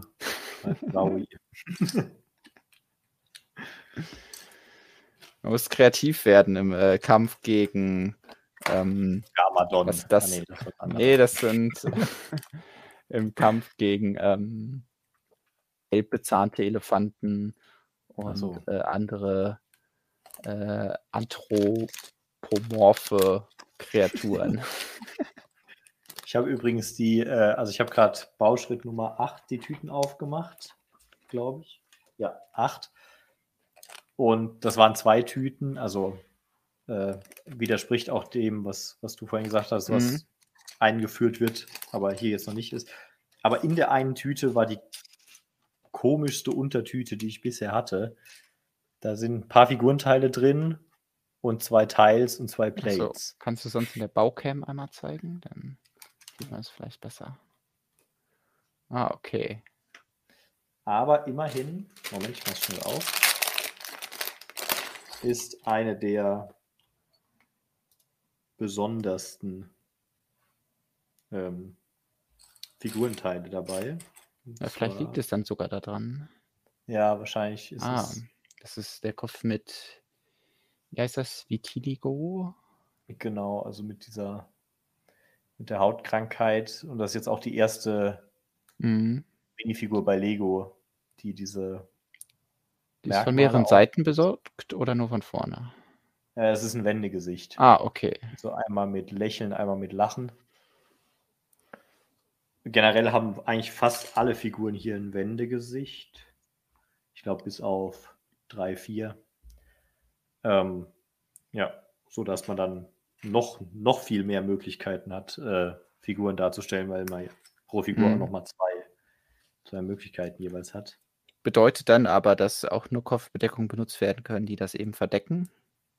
Genau, wie gesagt, es gibt ein paar, die auch keine Rückseite haben, weil es gibt äh, zum einen, ich glaube, auch auf der Verpackung schon ist.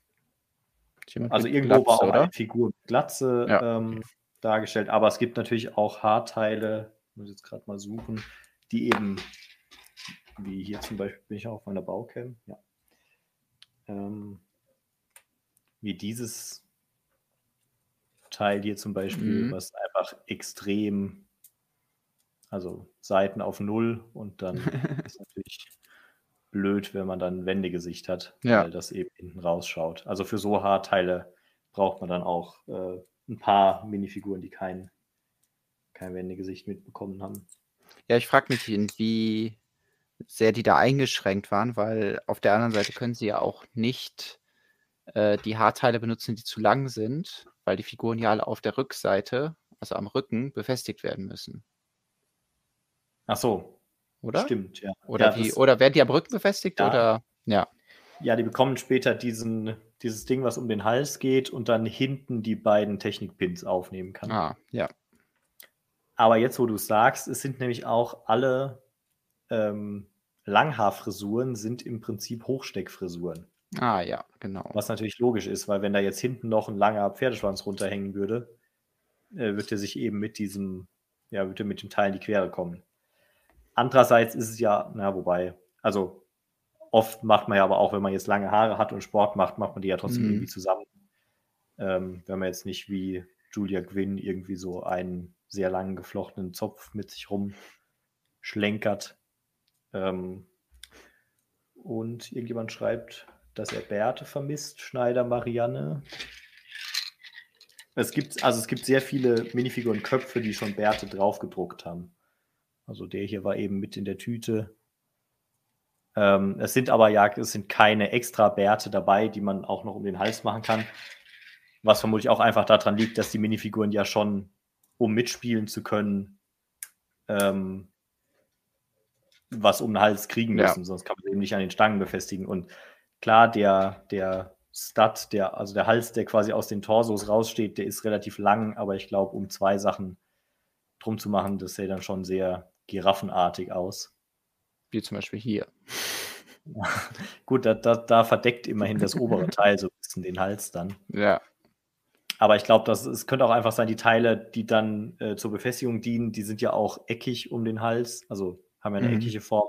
Und die Bärte haben dann ja meistens irgendeine rundere Form, dass sich das einfach nicht gut vertragen hat. da wird es bestimmt irgendwelche Gründe für geben. Ja. Äh, also ich hätte es auch witzig gefunden, wenn zumindest irgendwie ein Bart drin gewesen wäre, um halt zu zeigen, hey, es dürfen noch Leute mit, mit Rauschebärten mitspielen. Der Weihnachtsmann darf auch dabei sein oder so. Äh, aber ja, das ist auch immer ein bisschen schwieriger dann wahrscheinlich zu erklären, als zu sagen, hey, tauscht einfach wild eure Figuren durcheinander. Ja.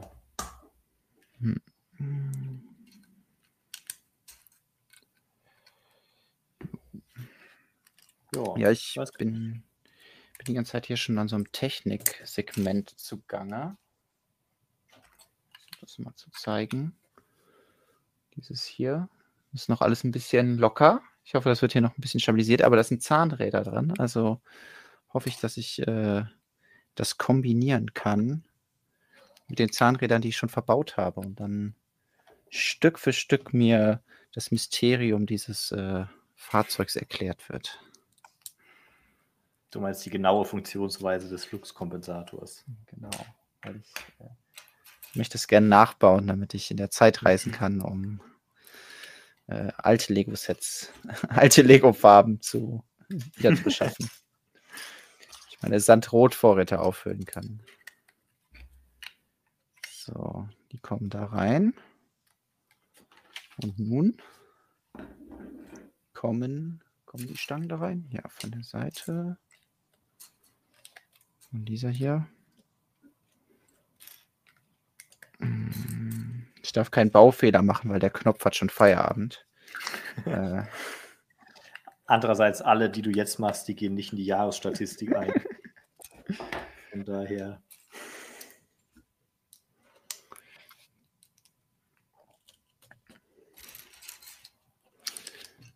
so. Also ich muss sagen, äh, während du baust, bis du das zu zeigen Mhm. ist, man, man baut sich schon sehr locker durch den Tischkicker. Also ist relativ abwechslungsreich, weil man halt auch durch die ganzen Brackets äh, viele Richtungsänderungen hat und sich dann immer fragt, okay, wie rum kommt das jetzt dran? Ähm, ich habe hier, oh, das ist schon wieder auf mich geschalten. Ich habe jetzt hier zum Beispiel, das hier muss man gerade zweimal bauen. Ähm, und da habe ich am Anfang auch kurz überlegt, aber ja, man sieht es jetzt auch hier mit den Stats, die hier rausstehen, wird das dann am Ende vermutlich irgendwie äh, so hier drauf kommen, damit dann auch hinten die Bälle wieder auffangbar sind oder damit man die Bälle hinten wieder rausnehmen kann, äh, wenn man ein Tor kassiert hat. Wo kommen die raus? Links und rechts oder Nee, hinter den Toren. hinter den Toren kommen die unten raus? Okay. Ja, genau, da wird dann, glaube ich, noch so ein kleiner Vorsprung angebaut, wo dann der Ball drin liegen bleibt, damit man ihn wieder rausnehmen kann, einfach. Ähm, ja, und so zwei Füße seht ihr, ah nee, ihr seht jetzt genau die Seite, wo nicht die Füße sind. zwei Füße wurden auch schon gebaut, deswegen steht er aktuell andersrum. Auch die sind relativ stabil, sind auch 4x4. Ähm, also ja, bin, bin dann mal gespannt, wie sich dann tatsächlich mitspielen lässt. Okay, aber ähm, wirklich Spielfunktion hast du ja wahrscheinlich noch keine eingebaut. Da gibt es wahrscheinlich noch nichts. Nee, die kommen dann erst gegen Ende, würde ich mal vermuten. Okay. Ja, also ich schaue jetzt hier gerade mal rein. Das ist dann so Bauschritt 11. Werden die Stangen eingesetzt. Okay. Das schaffen wir heute nicht mehr. Ja, ich hatte gerade diesen Moment, dass ich gesagt habe, ey, jetzt habe ich diese Technikkonstruktion fertig, an der ich irgendwie mit so einem Auge die ganze Zeit dran baue. Und dann am Ende der, des Schrittes steht dann ja mal zwei. Jetzt habe ich das alles nochmal machen.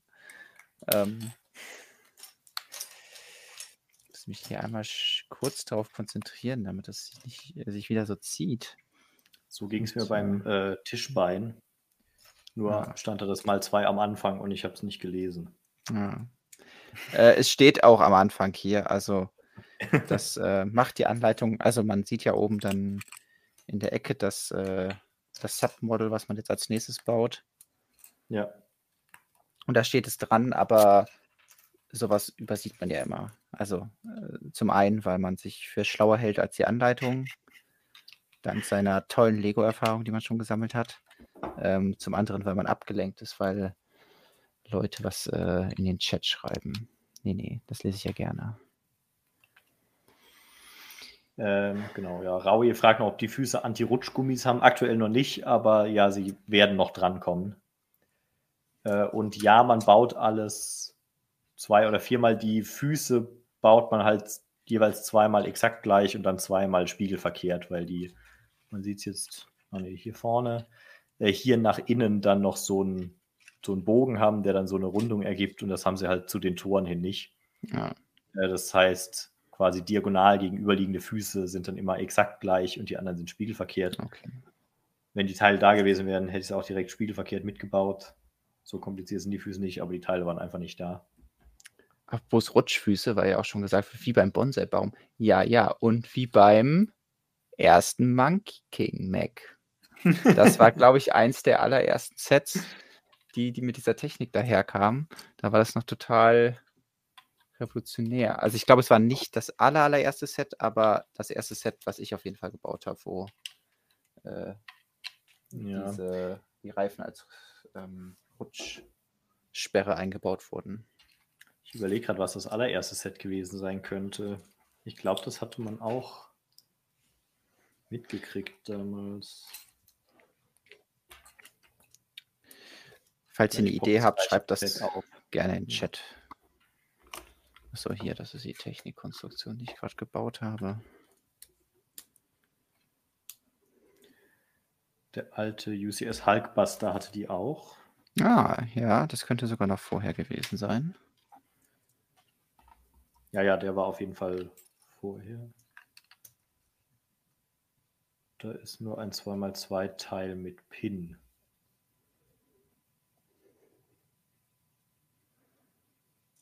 Ach so, dieses Spezial. Ja, gut, es gibt noch, aber das Spezialelement ist ja auch, ist das direkt als Anti-Rutsch-Element erfunden worden?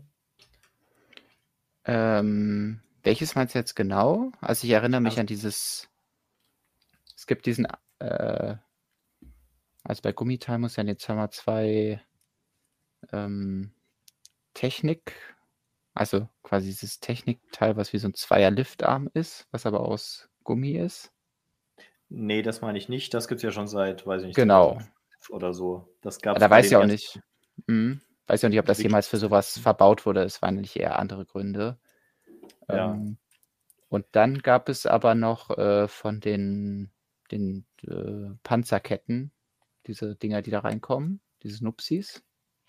Ach so, nee, ich meine sowas, das war entweder, das sieht, sieht aus, als wäre das bei einem Ninjago Spinner irgendwie drin gewesen. Also es gibt irgend sowas. Aber kommt da, also kommt verwendet wird. Ich glaube, das ist selber noch nicht rutschfest, aber es eignet sich gut um diesen Reifen. Ah, ja, ich weiß, was für ein Teil du meinst. Ähm, ich weiß nicht, ob ich das jetzt auf die Schnelle finden würde. Weißt ja, du, das ist auf jeden Fall Schwarz. Das ist dann immer so. so hm. Sucht man jetzt über den Jago oder äh, anderen? Ich überlege Ah ja, gerade. Schneider Marianne hat es schon in den Chat gepostet. Ja, dann kopiere ich mir das eben raus. Vielen Dank. Aha, genau. Ah, das ist sogar schon zusammengebaut. Äh, die verschiedenen Bestandteile. Also es geht um dieses Ja, genau. schwarze Gedöns. Genau, das Und Schwarze das- müsste aber auch diese Genau. trennbar sein, oder? Genau, das eine ist nämlich einfach so ein Genau. Reifen. Also im Grunde ist das Gummiteil schon ein bekanntes, deswegen war ich ein bisschen verwirrt. Und das ist eben äh, dieses Genau. sonderbare Teil, wo man ja unten einen Reifen drauf machen kann. Aber Ja, jetzt schauen wir, haben- wo das noch verwendet wird, ob das irgendeine andere Funktion vorher hatte. Weil für mich sah das immer so aus, als hätte das noch eine andere Funktion gehabt. mm, Aber vielleicht wurde es tatsächlich dafür, ja, irgendwas mit Ninjago. genau, also zuerst wurde es 2019 verbaut. Und genau Ja, bei da. Ah, genau. Jetzt erschließt sich das. Da gab es so ein anderes Teil, was da drum gepasst hat. Und dann konnte man es scheinbar so über den Tisch ziehen, dadurch, dass das diesen Winkel hat. Und dann dreht sich der Ninja auf dieser Platte. Ja, Verrücktes Teil. Ja. Ja, das hat, also im Grunde hat es eine andere Funktion gehabt, bevor es dann als Genau. äh, Rutsch, äh, Hindernis äh, zweckentfremdet wurde. ja, da hat halt irgendjemand wahrscheinlich festgestellt, da passt vom Durchmesser her perfekt dieser Reifen drauf. Oder es wurde von Anfang an so angelegt, wer weiß.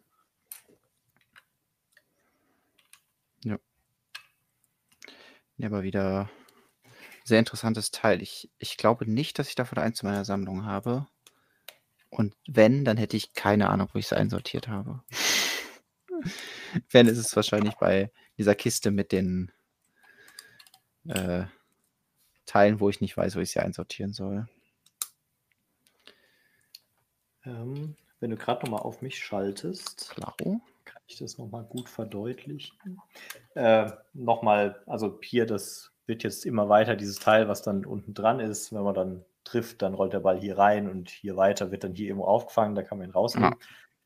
Aber um nochmal das zu zeigen, was, äh, vielleicht muss ich das hier mal abnehmen, was auch Lukas vorhin hatte, ähm, würde ich jetzt mal als, ja, wir nennen, wir nennen es mal Positive Locking, äh, das je nach, je nach Ingenieursdisziplin vielleicht nennen. Also man hat jetzt eben hier diese Steine normal gesteckt und hat jetzt die Brackets hier und da kommt, ohne dass es irgendeine andere Funktion hätte, ähm, diese 2x4 Teils drauf und die sorgen jetzt eben dafür, dass ich die Okay, das kann ich jetzt noch abnehmen. Das war ein schlechtes Beispiel. Es war, steckt eins oben drüber. Aber dass ich die anderen innen drin nicht mehr so voneinander trennen kann, wie ich normal Lego-Teile voneinander trenne. Das heißt, quasi von alleine ähm, können die nicht mehr da raus. Und wenn ich so viel Kraft aufbringe in die Richtung, dass ich es schaffe, dass das hier kaputt geht, dann war es eindeutig viel zu viel Kraft. Ja. Ähm, genau, ja. Hat man hier nochmal schön gesehen. Und dadurch ist die Gefahr, dass einem irgendwas, was raussteht vom Tisch, halt abfällt, dadurch, dass man mal, weiß nicht, mit der Hand von oben drauf kommt oder mal sich mal jemand äh, dagegen Mhm. kommt, bei irgendwas halt sehr, sehr gering nur noch. Genau, ich denke mal, beim Kicker kann man sich ja vorstellen, wenn man das schon mal gespielt hat, dass man da doch irgendwie auch, man soll es natürlich nicht machen, aber an diesen Stangen so ein bisschen nach oben zieht oder so. Also Leute, die ihren Kicker gern kaputt machen wollen, die, wenn der Ball sich nicht bewegt, dann heben sie einfach an den Stangen hoch, damit der Kicker sich kippt. Äh, ist natürlich nicht gut für die Stangen, aber das wäre dann bei dem Lego-Set das Ende, wenn dann nicht so ein Locking wäre, weil dann würde man einfach die äh, Technik-Bricks, durch die die Achsen geführt sind, einfach nach oben rausziehen, weil ja, das ist ja die Baurichtung, wenn die einfach nur gestapelt sind. Ähm, deswegen interessant zu sehen, wie die das da gelöst haben Genau. und Das äh, Ganze, wie stabil das wird. oh, sorry, das Ganze kommt jetzt hier drauf, einfach von unten. Das hängt jetzt aktuell an vier Noppen. Also wir haben hier, hier unten im, in den weißen Brackets äh, haben wir vier Noppen, die rausstehen. Mhm. Und die kommen jetzt erstmal nur hier drauf. Aber auch hier wird jetzt die Stabilität wieder dadurch erzeugt, dass ich hier neben einer Reihe von Brackets habe, über die ich jetzt eine 2x6 Fliese äh, stecke. Ja. Auf der anderen Seite auch. Und jetzt kann das eben, also jetzt kann ich es da locker hochheben. Und dann ist es entsprechend stabil. Und jetzt auf zwei Füßen müsste man ja halbwegs stehen können. Dann zeigen wir das nämlich einfach mal als Abschlussfunktion. dann fange ich die nächste Tüte nicht mehr an. Ähm, jetzt kommen auch die nächsten Beine, aber egal.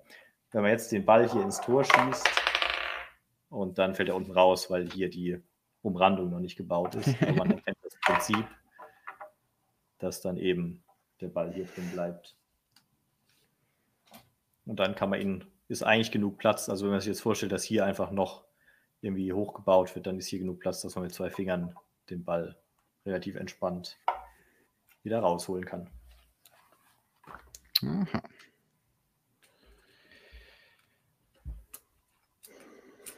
Sehr schön. Ja, ich wollte eigentlich auch zumindest noch hier diesen einen Schritt, den ich jetzt doppelt baue, den auch noch fertig kriegen. Ja, also muss ich jetzt auch nicht hetzen. Aber ich glaube, ich habe äh, meinem vorauseilenden Ruf jetzt schon äh, alle Ehre gemacht und wir sind eine halbe Stunde länger als üblich schon am Streamen. Ja, ich werde zumindest diesen, diesen Schritt hier gedanklich noch abschließen. Ähm, Aber ja, also So. darfst auch gerne, ich meine, der Kicker ist schön. meinst du, ich Schön, kann, ja, kann zeigen, wie ich hier. zu deiner das- Technik. Ja, das ist das, was ich baue. Ich baue das hier hinten nochmal. Ähm, mit hier, also hier sind diese Teile, ich weiß gar nicht, was. Also im Grunde ist es eigentlich nur so ein Teil, wo man dann eine Stange reinstecken kann. Oh, das steht gerade nicht scharf so. Und es wird einfach genutzt als damit äh, als Leitsystem so, damit die Stange Mhm. da äh, drin bleibt. Und hier sieht man auch schon ein bisschen was von der Funktion, weil hier so Gummibänder verbaut sind. Das heißt, wenn man hier das nach außen Mhm. dreht oder außen bewegt, dann klappt es immer so schön zurück. Das ist schon sehr zufriedenstellend so. Aber das wird bestimmt noch besser, wenn es dann gleich eingebaut wird. Deswegen baue ich gerade eben das zweite davon auch fertig. Dafür brauche ich noch eine Stange, die liegt hier. ja. Baue ich das auch richtig rum? Mhm. Du kannst gerade aber kurz zurückschalten. Wir hatten es, äh, Roche fragt nochmal, also wir hatten es vorhin schon mal kurz davon, aber nee, der Ball hier ist wirklich perfekt rund. Also der hat keinen kein Grad, der irgendwelche Hälften teilt oder so. Der hat keinen Angusspunkt. Ich weiß gar nicht, wie sie den herstellen. nee, wahrscheinlich hat er so, so ein Minimal, minimal wird man irgendwo so eine Art Äquator erkennen können. Ähm, aber ja, also er ist deut- der, der rundeste Lego-Ball, den es bisher gab, würde ich sagen. Also ich meine, den, den gibt es ja schon bei Spike.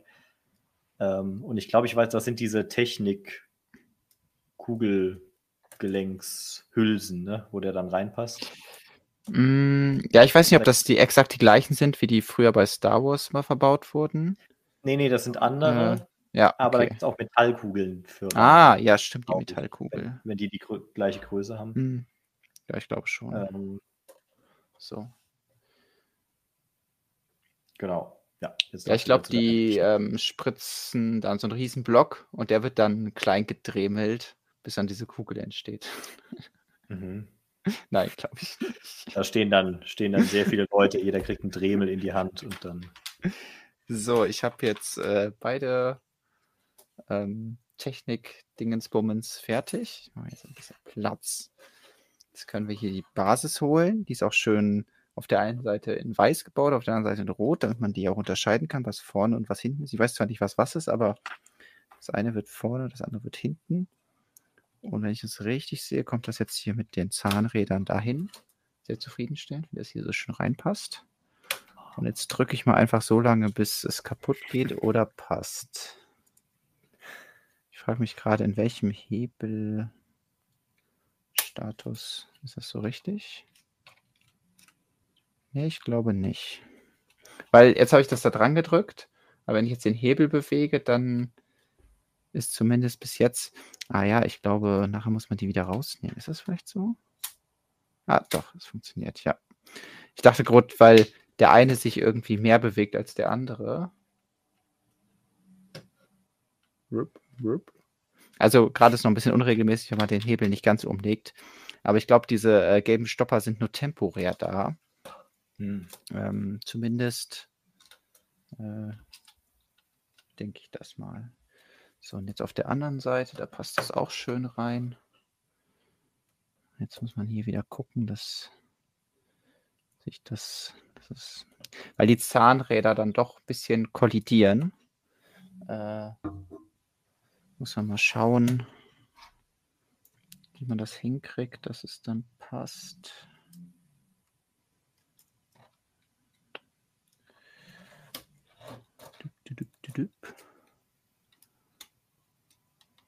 Das eine Zahnrad passt jetzt, das andere klemmt noch. So. Nein, jetzt ist das eine wieder rausgerutscht.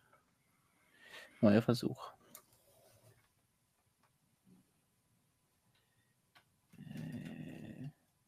komplizierter, als ich dachte. Freut euch schon mal auf den Stream Technik mit Jonas demnächst. Mhm. Da wird dann das Bugatti-Getriebe gebaut.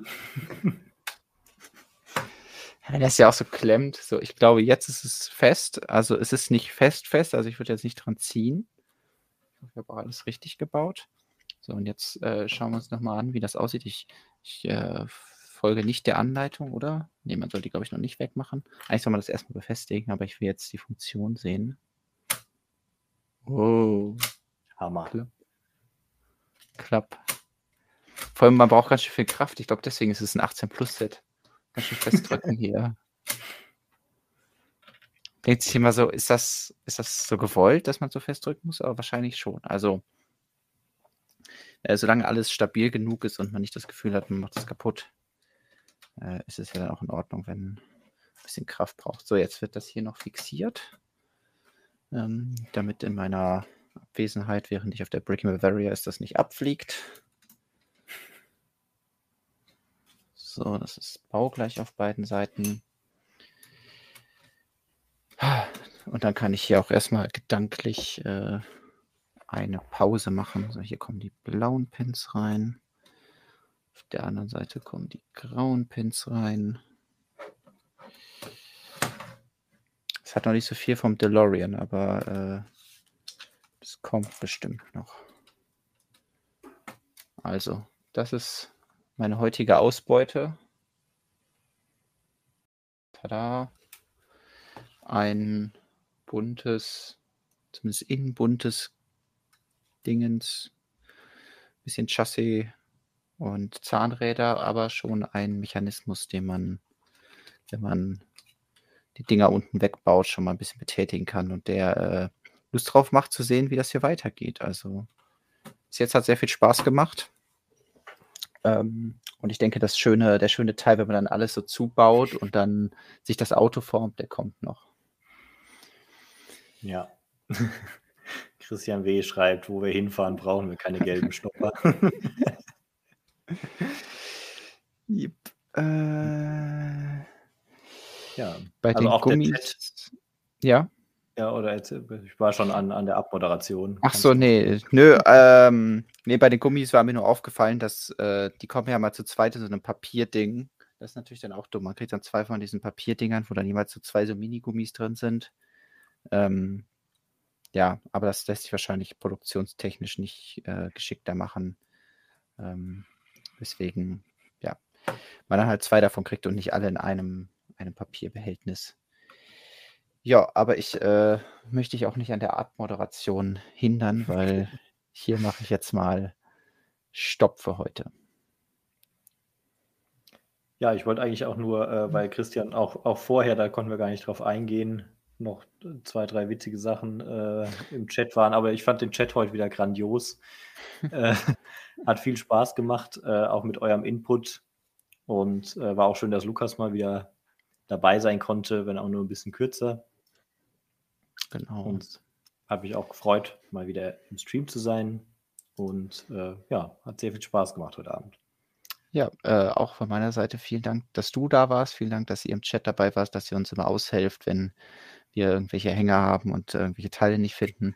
Ähm, und ansonsten ähm, drücke ich Lukas die Daumen, dass er weiter gesund wird und dass wir ja nächste Woche wieder ganz normal streamen können. Ich denke, das müsste passen. Außer die Brick Bavaria nimmt mich sehr mit, äh, sollte ich wieder da sein. Und ähm, ja, ich äh, lade dich wieder gerne ein, Tobias. Vielleicht nicht direkt nächste Woche, aber dann wann anders. Und äh, deswegen, wenn es euch gefallen hat, äh, lasst einen Daumen da, lasst ein Abo da. Und wenn ihr das hier seht und der Chat ist nicht mehr aktiv, dann ähm, lasst doch auch mal einen Kommentar da zu irgendeinem Thema, was wir heute besprochen haben. Eiffelturm, Monkey Kid, Lunar New Year Sets ähm, oder irgendwelche alten Burgen mit komischen Blautönen. In diesem Sinne, habt einen schönen Abend und äh, ja, bis nächste Woche. Macht's gut. Gute Nacht.